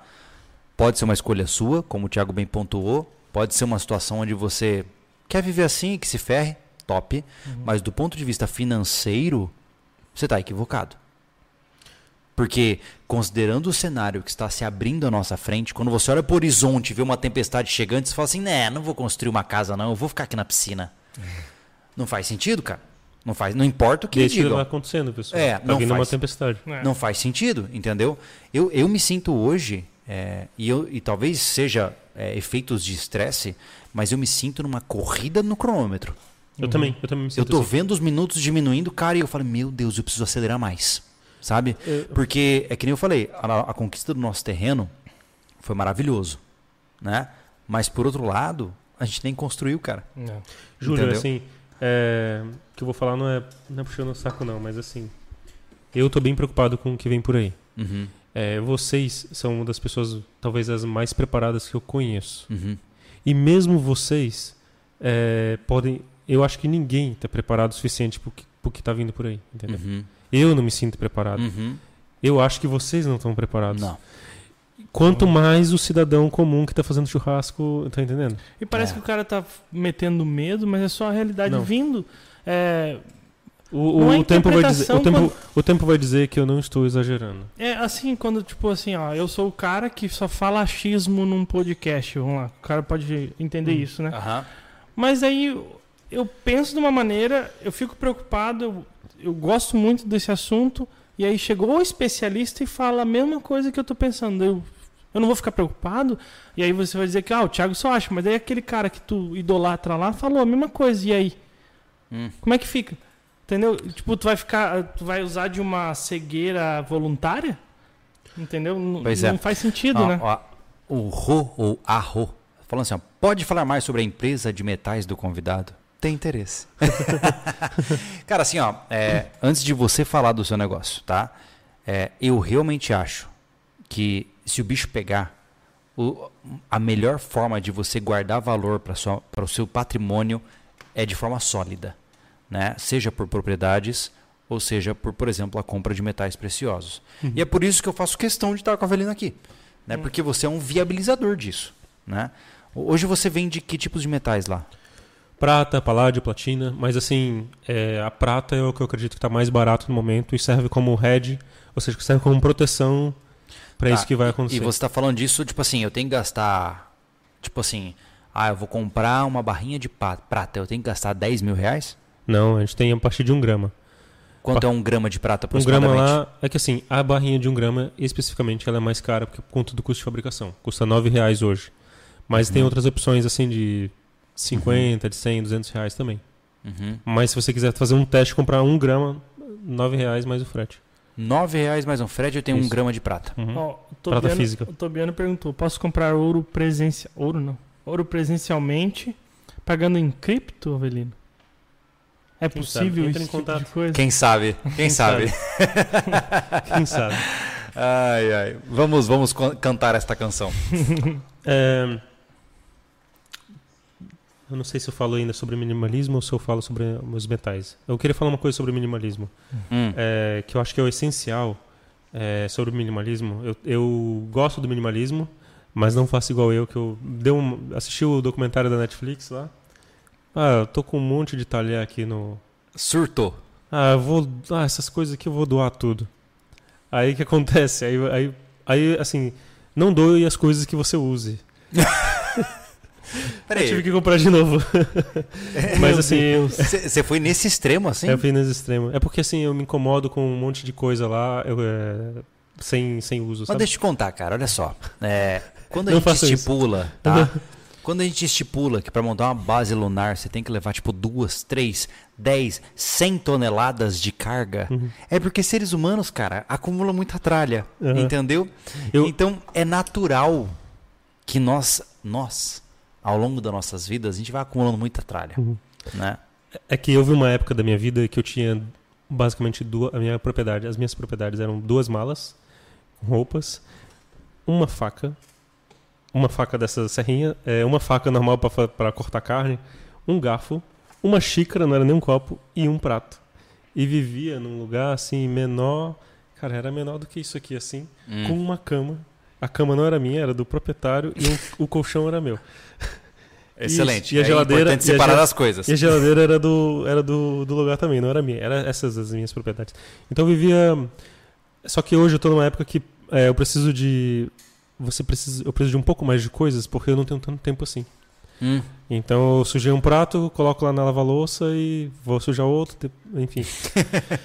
Mas assim, sobre o minimalismo, é, desinstale o AliExpress, desinstale a Shine. Você não precisa de mais tralhas da China, você não precisa de mais roupas, provavelmente. Roupas é o que a gente tende a mais a acumular, principalmente as mulheres. É, eu acho que isso é a dica, desinstale a Amazon também. Uhum. Isso, isso aí já vai te ajudar bastante a não ficar comprando tralhas aí pela internet, que você não precisa, que vai ficar lá aquelas bugigangas chinesas. E também a questão da, desse minimalismo da ostentação, de não comprar coisas para mostrar para as outras pessoas. É, eu te perguntei do negócio do churrasco, porque geralmente as pessoas elas estão lá com a casa de chão batido e querem provar para as outras pessoas que elas comem churrasco todo dia, toda semana, Hum. tomam cerveja. Isso é, às vezes uma coisa para você mostrar para as outras Aham. pessoas. Aham. Então pensem mais nas suas necessidades É, o- básicas. O, termo que eu acho que é legal, e eu não, não conheço algum termo em português que resume isso, é ações de RP. É, Para quem não conhece, RP é reputação pessoal, né? É, então o que acontece? Quando você faz algo, imaginemos, tá? Eu vou comprar um celular novo, ou melhor dizendo, clássico. Pô, eu tô numa nova profissão, e nessa profissão, sei lá, eu sou corretor de imóveis. Cara, o corretor de imóveis tem que ter um carrão. Por quê? Porque se eu chego lá com meu Fiat Uno caindo aos pedaços, ninguém vai me ouvir. Então eu tenho que chegar com um carrão. Ou seja, você compra um veículo para RP, para reputação pessoal, né? Uhum. E muitas vezes as pessoas se enganam dizendo que precisam das coisas para ganhar mais dinheiro, mas é apenas para agrado de ego. Tu usa o exemplo do iPhone, né? Com certeza. Ah, não, não. Pô, eu sou um empresário. Se pro cara me levar como sério, um empresário de sucesso, tem que ter tá com o iPhone na mão, né? E não necessariamente. Essa é uma desculpa que você inventa para si mesmo, né? Mas é complicado, é um buraco fundo, viu? Pois é. É um buraco fundo. Diga-me, Thiago. Legião Gamer. Eventualmente você consegue. Legião Gamers. Rússia fez isso de matar animais e acabar com os alimentos e abandonar suas propriedades para que o exército não pudesse avançar. Quem? A Rússia? Sim, a Rússia fez a, a- como que é o Tática da Terra arra- Arrasada. da, da tec- é isso, é, é, tec- é, tática da terra devastada é o termo. É o, a Rússia tem a seu favor o inverno, né? Então ela queima tudo no caminho da tropa inimiga e eles que se ferrem, né? Paulo César Oliveira, obrigado, top como sempre. O Elvis Antônio. Valeu, Paulo. Massa demais, cara. Se Aqui vem, aqui. Aí, ó. Ah, é. Vamos lá. O Diga-me. Elvis tá aqui ainda. Pega umas espinhentas aí. Ah, cuidado, As cuidado. espientas. É sempre são irracionais, né? É. Não, tô brincando. Não, não digo sempre, sabe? Só que assim, é, o intuito é de, de denegrir. Então, Uhum. tipo, Ah, sim. pra quê? Mas eu acho massa que assim, ó, é, eu vejo que hora ou outra tem uns caras que ele encarna em querer te incomodar, engraçado. tá ligado? Engraçado. Tem um cara, não, sei o que, como que é o nome? Lucre Bem Empreendedor? É. É esse? Ô, Lucre Bem Empreendedor, eu te faço um convite, tá? Manda uma mensagem no WhatsApp da loja do Thiago, entra lojasv.com.br, manda um WhatsApp pro Thiago e você está convidado. Sente nesta mesa. Sente aqui do meu lado, na minha Hum. frente, para conversarmos sobre as suas estratégias, sobre o que você acha interessante. Afinal, se você de fato discorda da gente, seria maravilhoso ter uma Não, visão e, diferente e da sua. outra coisa, né? não- esse desafio não é, é para ele vir aqui falar, a gente fala de boa, porque ele acha que Uhum. o entendimento dele foi que nós temos a razão Não, por nunca ser- tivemos. por ser youtuber. Eu nem grande. sei do que eu tô falando muitas vezes. É. Então, cara, mas é, é que, pô, faz tem tanto episódio que tem mais de 130 episódios aqui, a gente falando que é uma conversa. De podcast? gente- Sério? é, é, do, do nova temporada, sim. Caramba. Da nova, nova temporada, temporada. já É. tinha acho que 80 no Exato. passado. Meu. Entendeu?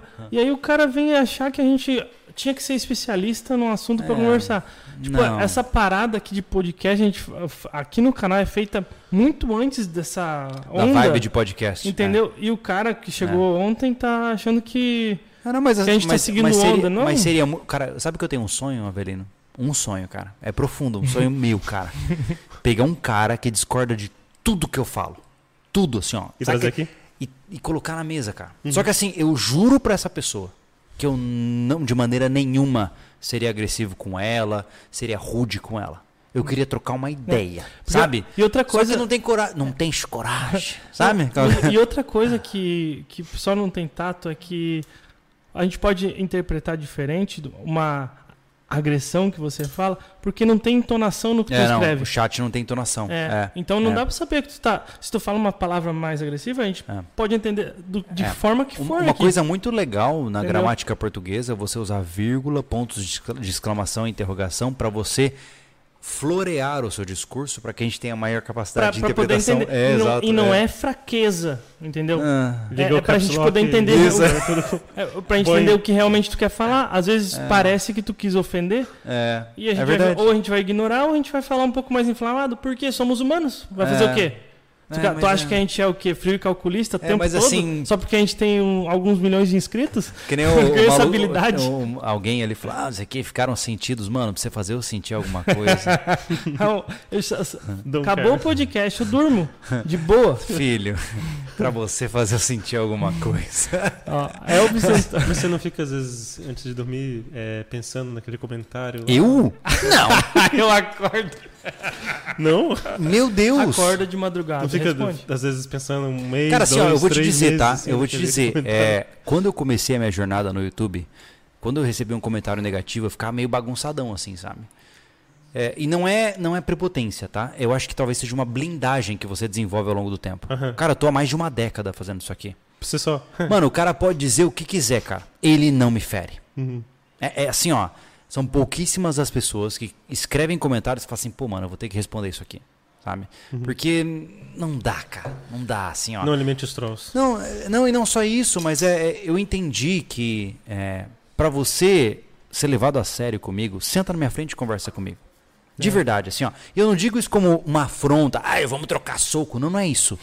Cara, se você está muito certo que eu tô totalmente errado, senta aqui comigo, pô. Vamos conversar. Ele, Sabe? Me convença. Me convença. Porque- Você tem um palco com entre 700 e mil pessoas te assistindo para você dizer que eu estou errado e me levar pro seu lado. E onde, e onde você tá? É, é isso. E até hoje eu não encontrei um que tivesse essa panca. um. Não encontrei. Porque na internet é fácil. Por meio de fotinha de, de anime e, Xingar e, e- e nick é divertidinho é uma coisa. Agora na minha frente, entendeu? Porque querendo ou não, Avelino, você está aqui nesse momento e você está sob risco. sim. Entendeu? Por quê? Porque você está se expondo. E você é macho o suficiente para sentar aqui na minha frente e dizer o que você pensa.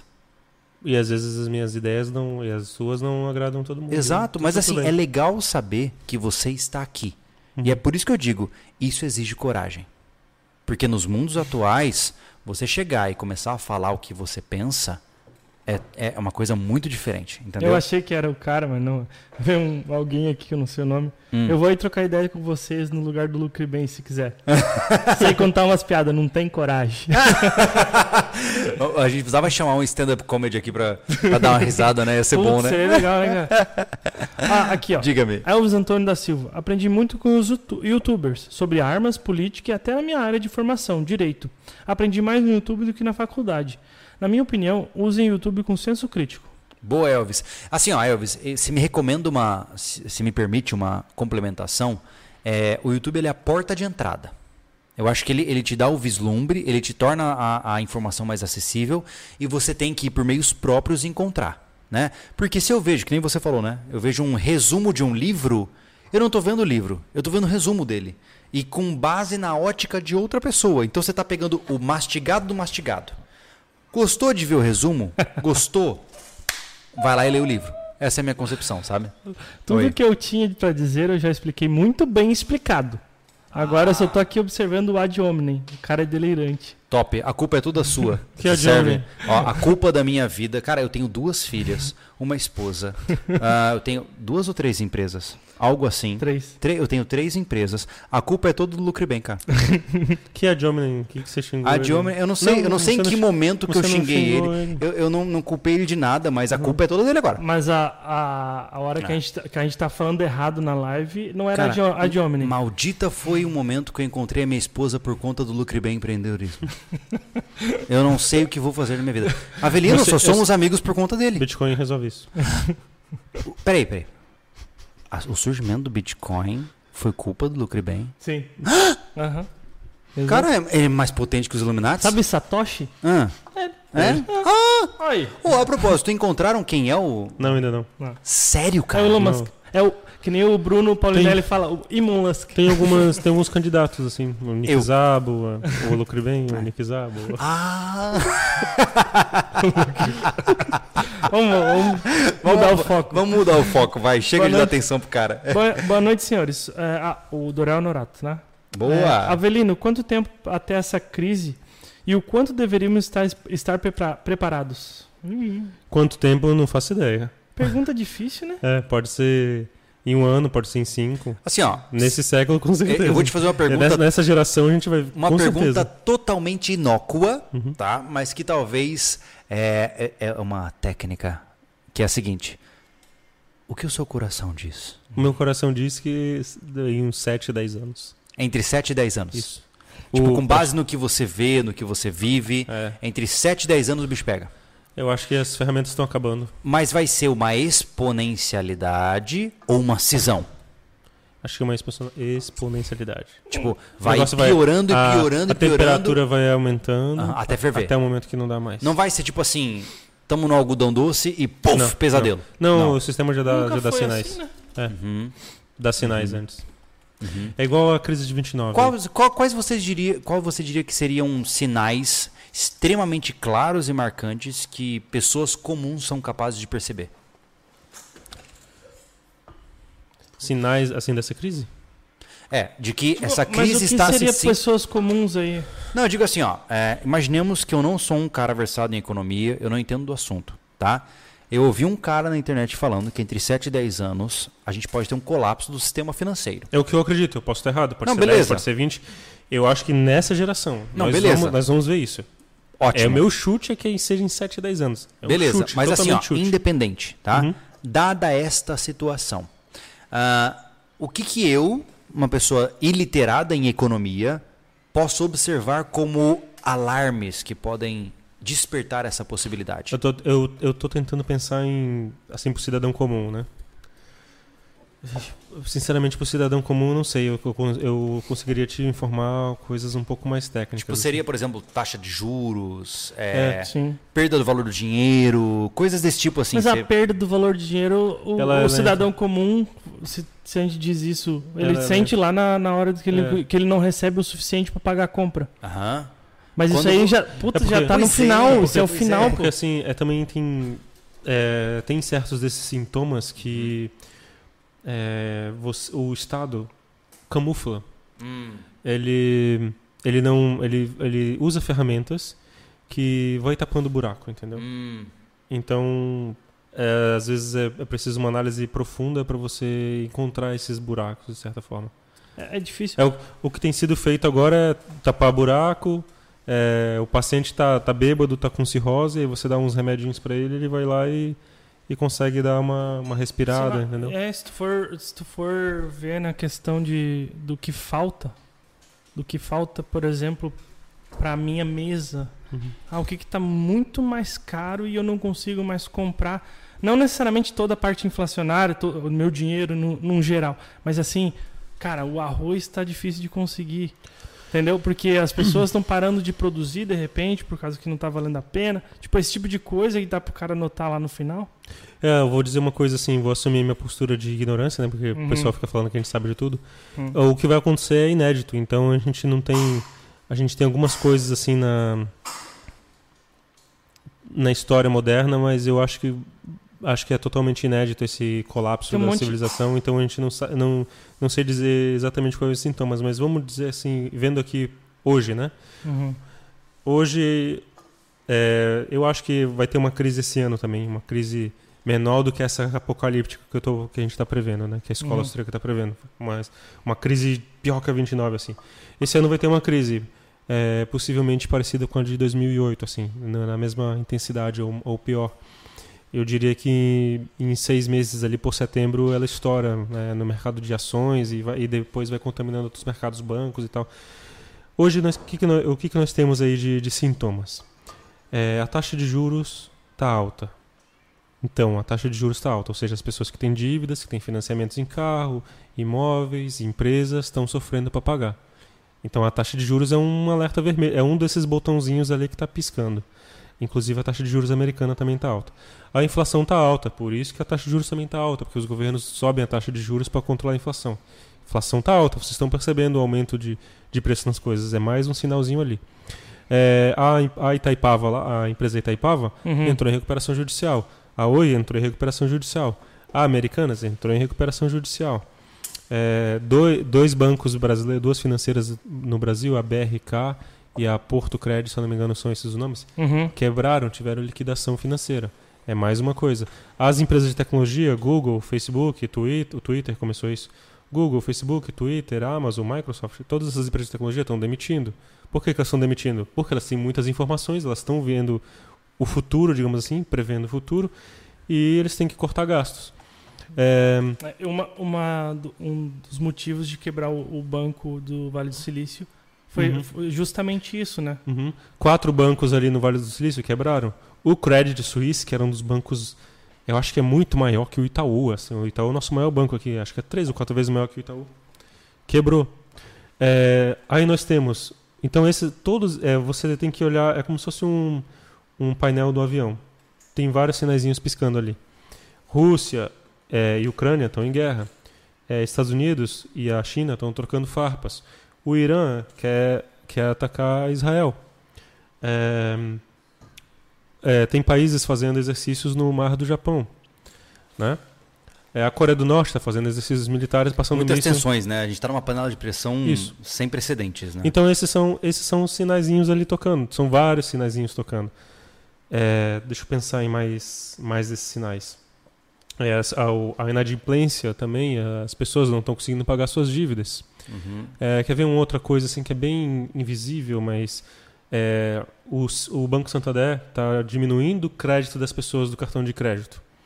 Se você faz compras lá no AliExpress ou em alguns outros sites, você vai notar que antes eles parcelavam em seis vezes, quatro vezes, agora estão parcelando em duas. Sim. É, os bancos não estão mais concedendo crédito. Então, é, são vários desses sinaizinhos apitando e que a, a temperatura está subindo e esse ano, esse ano vai ter um estouro. Mas aqui eu acredito que vai acontecer.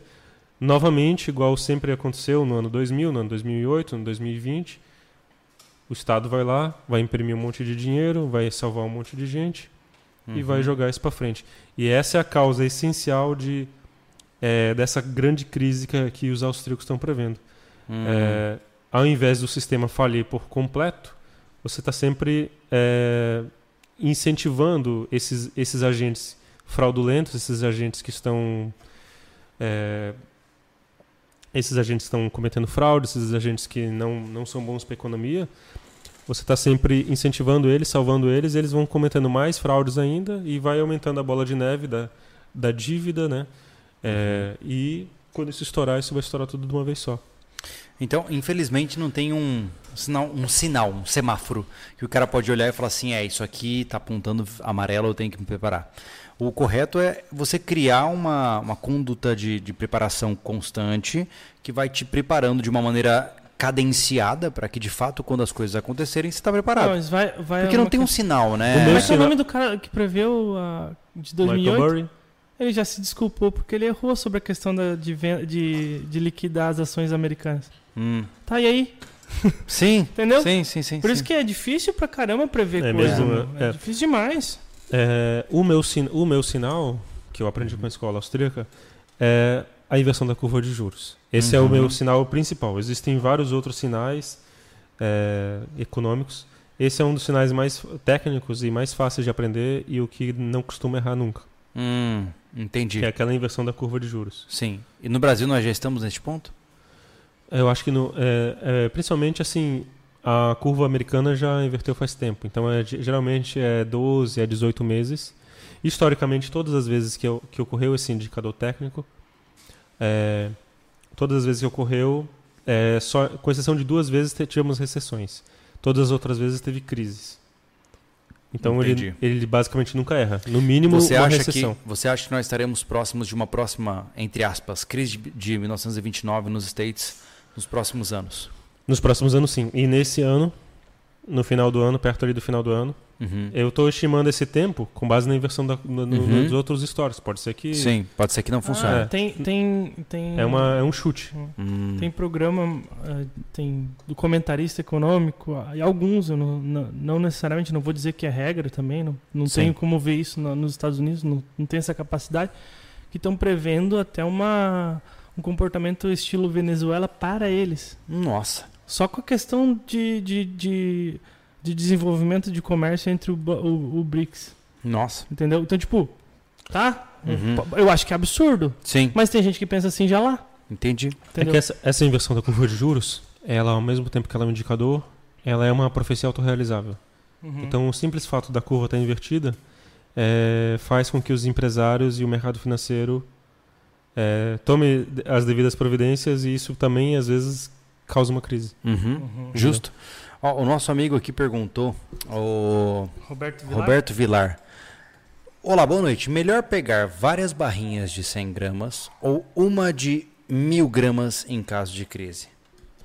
Lá no nosso, no, se você for comprar com a gente, né, no nosso site, a que vale mais a pena, o custo-benefício é de 100 gramas.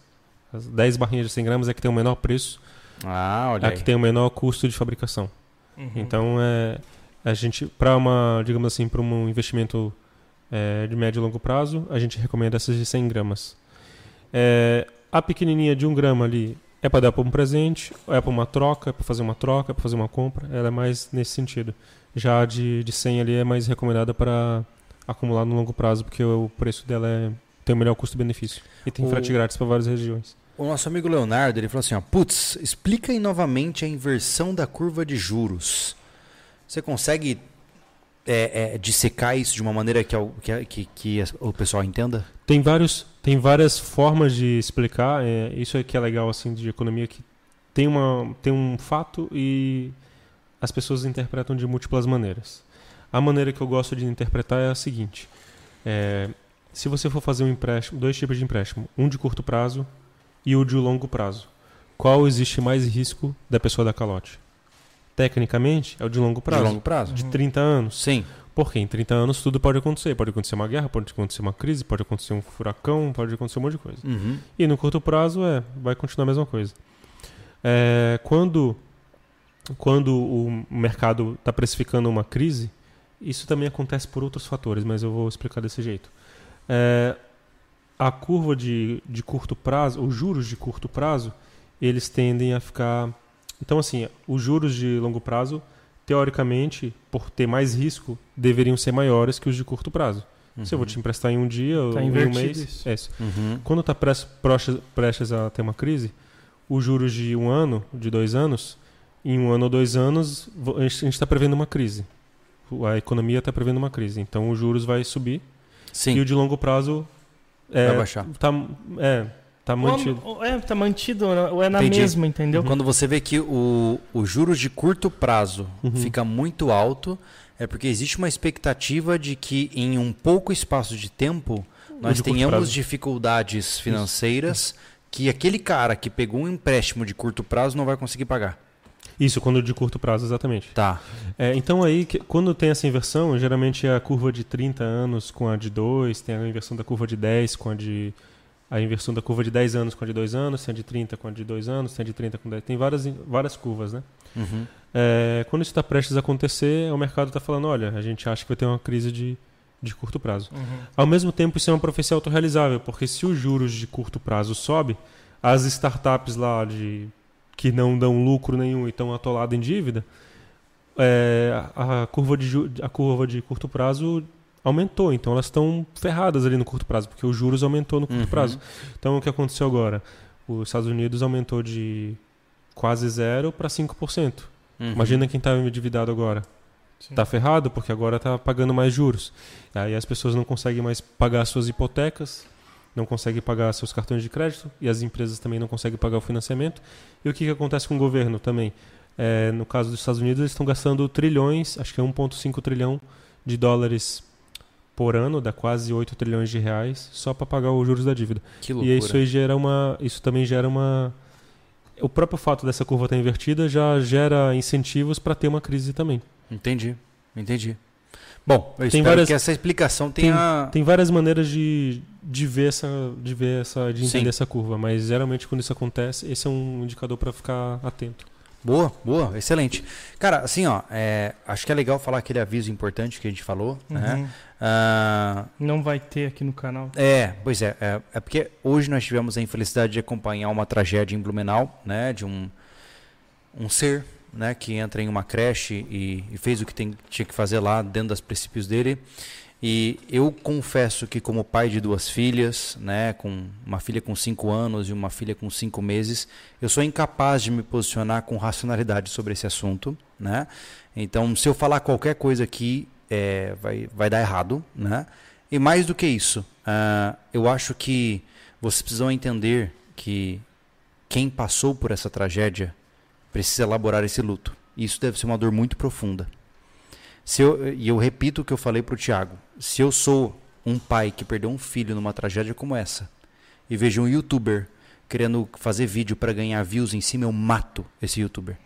Porque ele é um retardado. Então, em tom de respeito às vítimas desse atentado e um completo desprezo e vontade homicida a respeito de quem fez esses atentados, a gente não se pronuncia sobre isso. É. Eu não dou ibope para retardado, eu não dou ibope para doença e eu não desrespeito o luto de pessoas que perderam o que havia de mais importante em suas vidas. Então, aqueles que estejam agora pedindo para a gente falar sobre esse assunto, desapareçam antes que eu perca a paciência, certo? É, o que eles mais querem é Ibope. É isso que é o É. objetivo desse tipo de, É. de acontecimento, entendeu? Então, a gente tá fazendo ao contrário, tenta fazer. Mas a mídia aumenta bastante, você vai procurar Ah, no Google, só tem isso, Ah, vai lá. entendeu? E isso Só tá dizendo que a missão dele foi completada, entendeu? Na hora que você transforma ele em um mártir, você fez ele ganhar. Quanto Então, mais esse verme cair no esquecimento o mais Exato. rápido possível, menos incentivo o resto a repetir. Exato. Num quartinho esquecido, escuro e sem ninguém ouvir, estupra ele com arame farpado. E Hum. tá tudo bem. Vamos para a próxima? É isso. Isso não dá pra. É, a propósito, eu tô um pouco ácido hoje por causa disso, tá, gente? Porque toca perto de casa. O Davis Ramos, antes tarde do que nunca, meu abraço a todos. Valeu, meu amigo. Obrigado Valeu. pela força, tá? O Carlos Luiz Nobre veio, veio pro Brasil, foi sair com a galera e descobriu que tinha um cara xingando ele. Xingando ele aonde? Uhum. No Twitter, ao vivo. Que tava na mesa dele. Aí ele perguntou: O que você tem comigo? E o cara não ficou quieto. Quem que é Easy Nobre? Ah, é, é um. Eu sei que ele é um criador de conteúdo, mas eu não acompanho ele, não sei do que, que ele fala. Tá, então, não- mas olha só, ah, é isso que ele falou. Ah, O cara tava. Ele tava ali, num Uhum. local que seja, e alguém pegou e falou mal dele no Twitter. Aí ele descobriu que essa pessoa tava perto ali, no local, Uhum. e ele foi perguntar qual era o problema e o cara não falou nada. Não conseguiu falar nada. Mas é porque a tendência é sempre eu quero destruir você, né? E só. E para aí. Ele não tem base pra isso, ele é, É, uma, é uma pessoa sem propósito pra poder fazer É, isso. exatamente, Hum. exatamente. que mais? Aqui Fechamos? Aí tem que ficar xingando os outros na internet. Mas olha só, cara, é, é- sabe o que eu sinto, é, Avelino, que tá cada vez mais difícil da gente trabalhar de uma forma que seja colaborativa com quem te assiste. Porque, ó, nós- nesse momento nós temos 578 pessoas nos assistindo, tá? Dessas 578, tem tipo assim, três que querem treta. que te odeiam. Não, eu não vou nem dizer que me odeiam, mas que querem treta. Eu não sei porquê, não sei por qual razão. Talvez seja qualquer coisa na vida deles que não está satisfatória, eles querem causar problema para os outros. Não sei, tá? Mas o ponto é que é, as outras 500 e poucas pessoas, elas acabam sendo prejudicadas por pessoas que ficam atrapalhando o discurso. E aí sabe o que acontece? Muitas vezes você vê criadores de conteúdo desabilitando o chat em tempo ao vivo. Porque acaba ficando chato. Sabe, você fica, tem que ficar fazendo tréplicas e réplicas e, e não fica legal. Né? Mas por outro lado, eu acho que a gente evidenciou muitos aspectos legais hoje. né? A gente conversou desde a história do ouro, desde a história do risco aí, da, da, da perda da hegemonia do dólar. Conversamos sobre o quanto nós estamos iliterados em economia e o chat só veio para provar isso para gente. Né?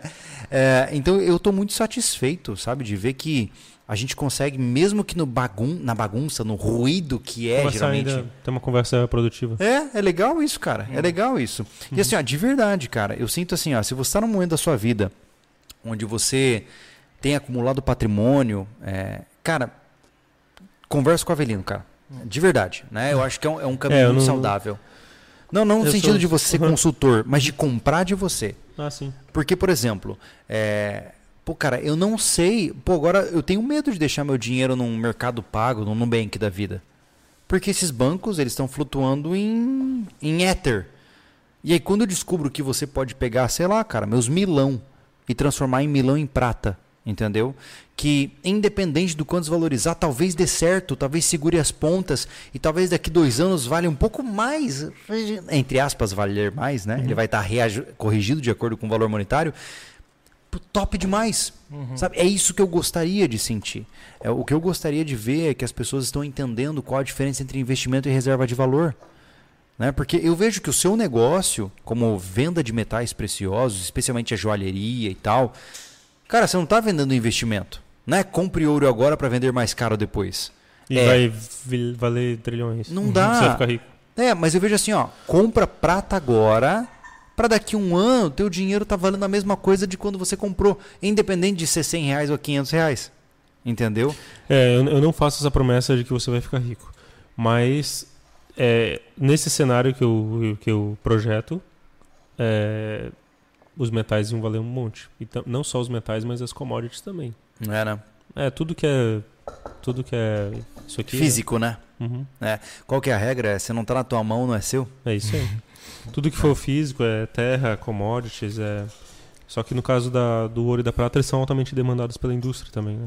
São mais líquidos. Sim. Mas assim, eu, eu também acho que é, nesse caso, né, desse colapso, acho que terra vai- terras produtivas vai, vai valer bastante também. Boa, terras produtivas, bem a- Boa. É. É, é, é um, é um desafio, É, né? E outra coisa que a gente deixa bem claro aqui, que a gente fala sobre ouro e prata com o Avelino. Sim, Ele- é claro, claro. Todos os metais preciosos. Mas a gente sempre defendeu e não mudou o nosso pensamento. Diversificar. Não importa. Sim. Ah, E as, eu, as eu primeiras, tenho... e as primeiras coisas primeiro, né? É, eu tenho Bitcoin, tá ligado? Entendeu? Mas é isso, o que a gente não quer é que você Então você faça é um cypherpunk? o, que, que você faça disso uma religião, entendeu? Que Aham. só isso funciona não, diversificar funciona. Olha pra história, o que se você fala que só uma coisa funciona, você tá apostando. Isso. Nego... Negócio é telex free e, e assim vai indo, tá ligado?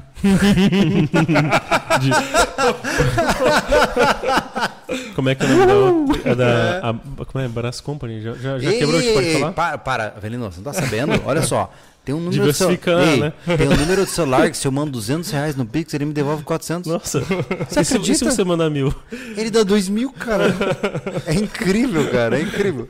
É investimento, entendeu? Ah, cara, eu não- tipo assim, se tu olha pra história, quem diversificou que se manteve. Então é isso, não é só uma coisa, não é só É. ouro, não é só prata, não é só É. paládio, não É, é, só essa- lata de Red Bull. Não, não corra o risco da ruína, né? De colocar tudo numa coisa só e.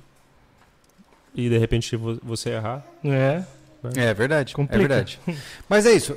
para quem quer conhecer mais o seu trabalho, como as, pessoas- as pessoas podem acompanhar o que você faz? A da empresa pode acessar o site morgantes.com, M-O-R-G-A-N-T-I.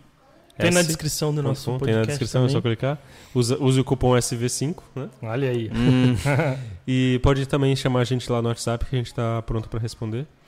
E acho que é melhor não pa- passar meu Twitter, porque é, é, ultimamente Não, tem não. muitas tretas. Não, não, não, não. você, você, você tá muito provocativo, Mas é Avelino eu Morro. imagino. Mas é Avelino Morgante. Avelino Tretoso. Ah, Avelino Tretoso. Top. Tá bom. Aqui, ó. O Ismael Oliveira. Fala pessoal, o Ismael enfermeiro da PH aqui. Próxima semana estou indo para Rio Grande do Sul. Podem contar, contar conosco. Ah, é do, do casal que veio, né? Exato. Ô, Ismael, cara, não te conheci pessoalmente, mas é, quem sabe a gente troca Ah, uma tu- ideia de Era novo, o né? Anderson que estava aqui, né? É, eu não É. lembro onde eu estava, mas eu estava em algum viajando. lugar. É. Tava viajando. Vivo eu estava. Não, É. foi um baita podcast, foi legal pra caramba. E eles se disponibilizaram, eles iam vir pra Santa Catarina, mas não deu certo. Só que eles estão muito mais perto do que lá em cima, Sim. entendeu? Boa. E assim, ó, para finalizar, tá, gente? É, em tempos de crise, existe um, uma, um aumento drástico de soluções milagrosas. É sempre assim. Quanto maior a crise, maior o índice de charlatanismo. Né? Por quê? Porque as pessoas estão desesperadas. Muitas vezes, é, é como eu falei. É já- verdade, isso é verdade. Mas, surge um monte de pirâmide. surge um Avelino, monte de- pensa comigo, cara. É, e eu não tô dizendo que a pessoa é burra, tá? Como que você acredita, cara, que se eu te mando 200 num Pix, você me devolve 400? Qual é a lógica por trás disso? E as pessoas acreditam e caem nesse golpe, pô. O cara vai lá, testa, manda 20 pila, o cara devolve 40. Tá. Ah! Uma coisa, agora, tipo assim, Ah. E esse pega, golpe. na, e pega um na ganância também. É, eu- eu- exato, pego na ganância. exato. E eu- mas, mas eu mas- só queria dizer, Thiago, Hum. só pra finalizar, que é um- o ponto principal é o seguinte: só toma cuidado, cara. Nesse momento em que nós estamos e vai piorar. Você e agora no mundo digital nós temos inúmeros influencers que não são influencers por definição da palavra. Vendedor de Eles curso. são vendedores de curso charlatões. Existem números. Existem caras que vão te prometer, prometer soluções milagrosas que não vão funcionar para sua vida. Então toma muito, cuida muito cuidado, cara. Quanto maior é o seu nível de desespero, maior vai ser o seu nível de, nível de vulnerabilidade para você não cair numa furada. E eu não estou dizendo isso porque eu odeio pessoas. Também. Mas eu, eu particularmente só fico preocupado de ver você atrasando a sua vida por ter caído num golpe que foi por emoção. Cuidado. Quanto mais difícil é o seu cenário, mais vulnerável você está à crise de Messias. Né? Ou seja, este cara vai salvar a minha vida, este negócio vai mudar a minha jornada. Cuidado. Talvez o negócio seja bom, mas muito provavelmente não é. Guarda, o- guarda o seu dinheiro. Se você não quiser investir em nada, guarda seu dinheirinho aí também, porque tem o seu valor.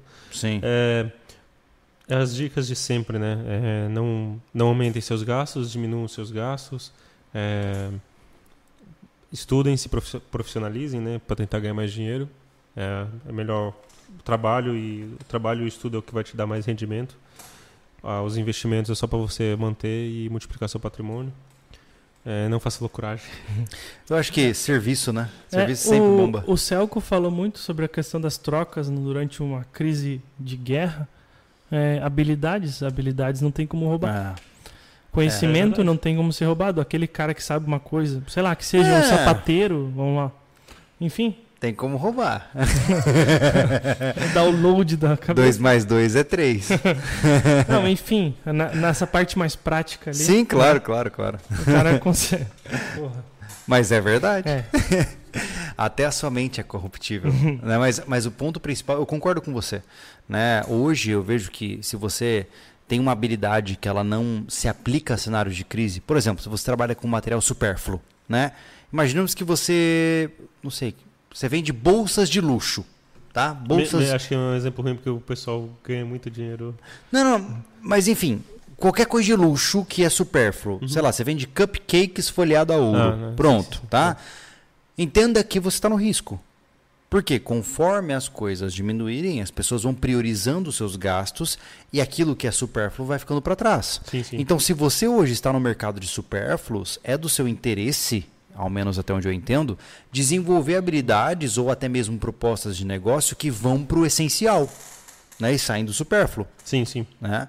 Então, isso é importante. Né? Por exemplo, hoje um Netflix ele é supérfluo. Uma Disney é supérfluo. Né? O YouTube é supérfluo? Não, porque é de graça. Se você não, não se importar com anúncios, você assiste de graça. Sim. Né? Mas se você está numa zona de luxo, tome cuidado. Né? Tem que tomar muito cuidado, porque do dia para noite, cara, o cara pode ficar zerado. Né? É, área de saúde, indústria. É, até um perguntou se vale a pena ser médico numa crise. Uh, claro. Assim, ó, habilidades básicas são sempre remuneradas, né? São muito viáveis. Mecânica, medicina, veterinária, odontologia e assim consecutivamente. Aquilo que é base, né? Se, se a gente pensar em sobrevivência, dá certo, né? Comida, alimentação, saúde. Exato. O, no caso, ah, o Avelino ia ser o dono do banco lá dos gringotes lá, ele ia estar ele tá, ele ia tá à frente do, do ouro, né? Meu sonho é a gente ter uma economia toda baseada em um sistema financeiro, bancário, todo baseado em metais, sabe? Mas não dá, né? É, é, Não é, é minha utopia. É utópico, né? É utópico, né? É. É minha utopia, um dia, quem É. sabe. Não, mas aí o problema é que se você fizer isso, daqui a pouco vão capturar um asteroide aí com 400 trilhões de ouro e aí vai zoar a oferta e demanda de novo. A gente pode falar sobre isso um dia. Exato, exato. Cara, muito legal. Gente, mais uma vez, é, esse podcast, ele- quando a gente fala de pro- prospecções de futuro e impactos financeiros na vida de todo mundo, isso mexe profundamente com é, todo mundo, né? Porque a gente também não quer vender medo, não é esse o objetivo, a gente quer alertar. Né? E é natural que nós estamos fazendo reflexões. Né? Eu imagino que você, Avelino, também. Bom, você deixou claro o podcast inteiro, né? São estimativas, né? Deixa eu fazer mais uma análise. É, é que a gente está falando sobre dinheiro, sobre o sistema financeiro.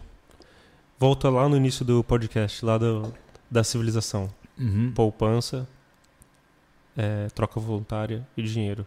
Se o dinheiro está tá corrompido, a gente volta para lá. Uhum. Para poupança e troca voluntária. A gente volta Uhum. para o escambo e para poupança. Então, a gente. É, o, o dinheiro.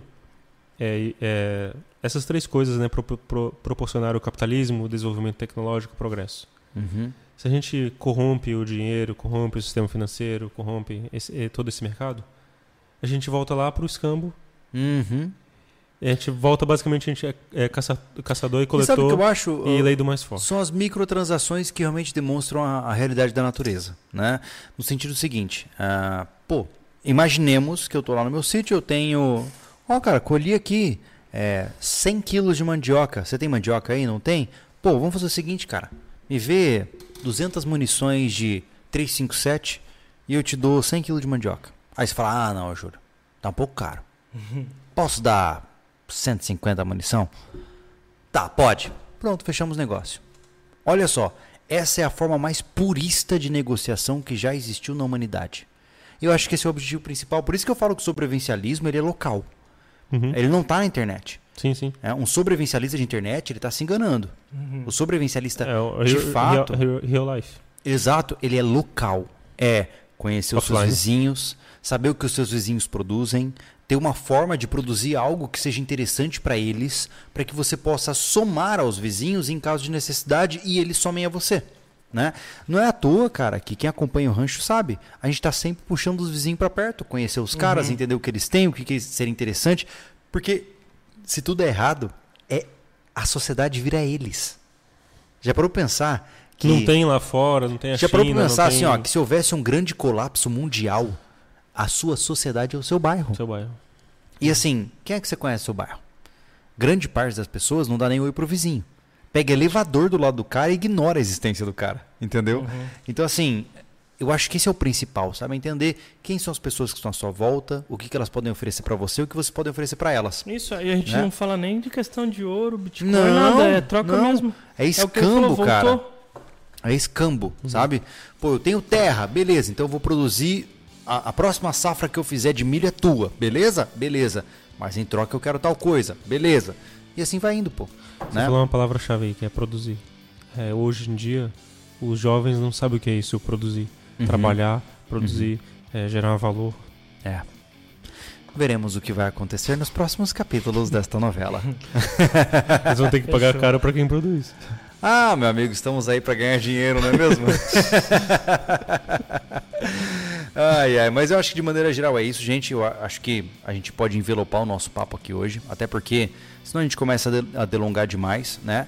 Mais uma vez, é, da minha parte, eu peço desculpas por estar um pouco ácido, né? Essas situações que acontecem na nossa vida dão uma bagunçada na nossa cabeça, mas eu sempre faço tudo da melhor maneira possível para agradá-los, né? Ah, Tiago? Eu não peço desculpa por nada. Se você não gosta de mim do jeito que eu falo, é só não ouvir. Excelente. Avelino? É, o Bitcoin. Vai, solte o seu coração. entendeu? O Bitcoin resolve isso. Ah, excelente. Maravilha. Esse, Vamos Maravilha. lá, esse podcast tá anulado porque. Maravilha. Muito obrigado pela presença de vocês. Confiram Morgantes Metais na descrição para conhecer o trabalho do, do Avelino e a gente se vê no próximo Sobrecast. Muito obrigado. Valeu. Valeu.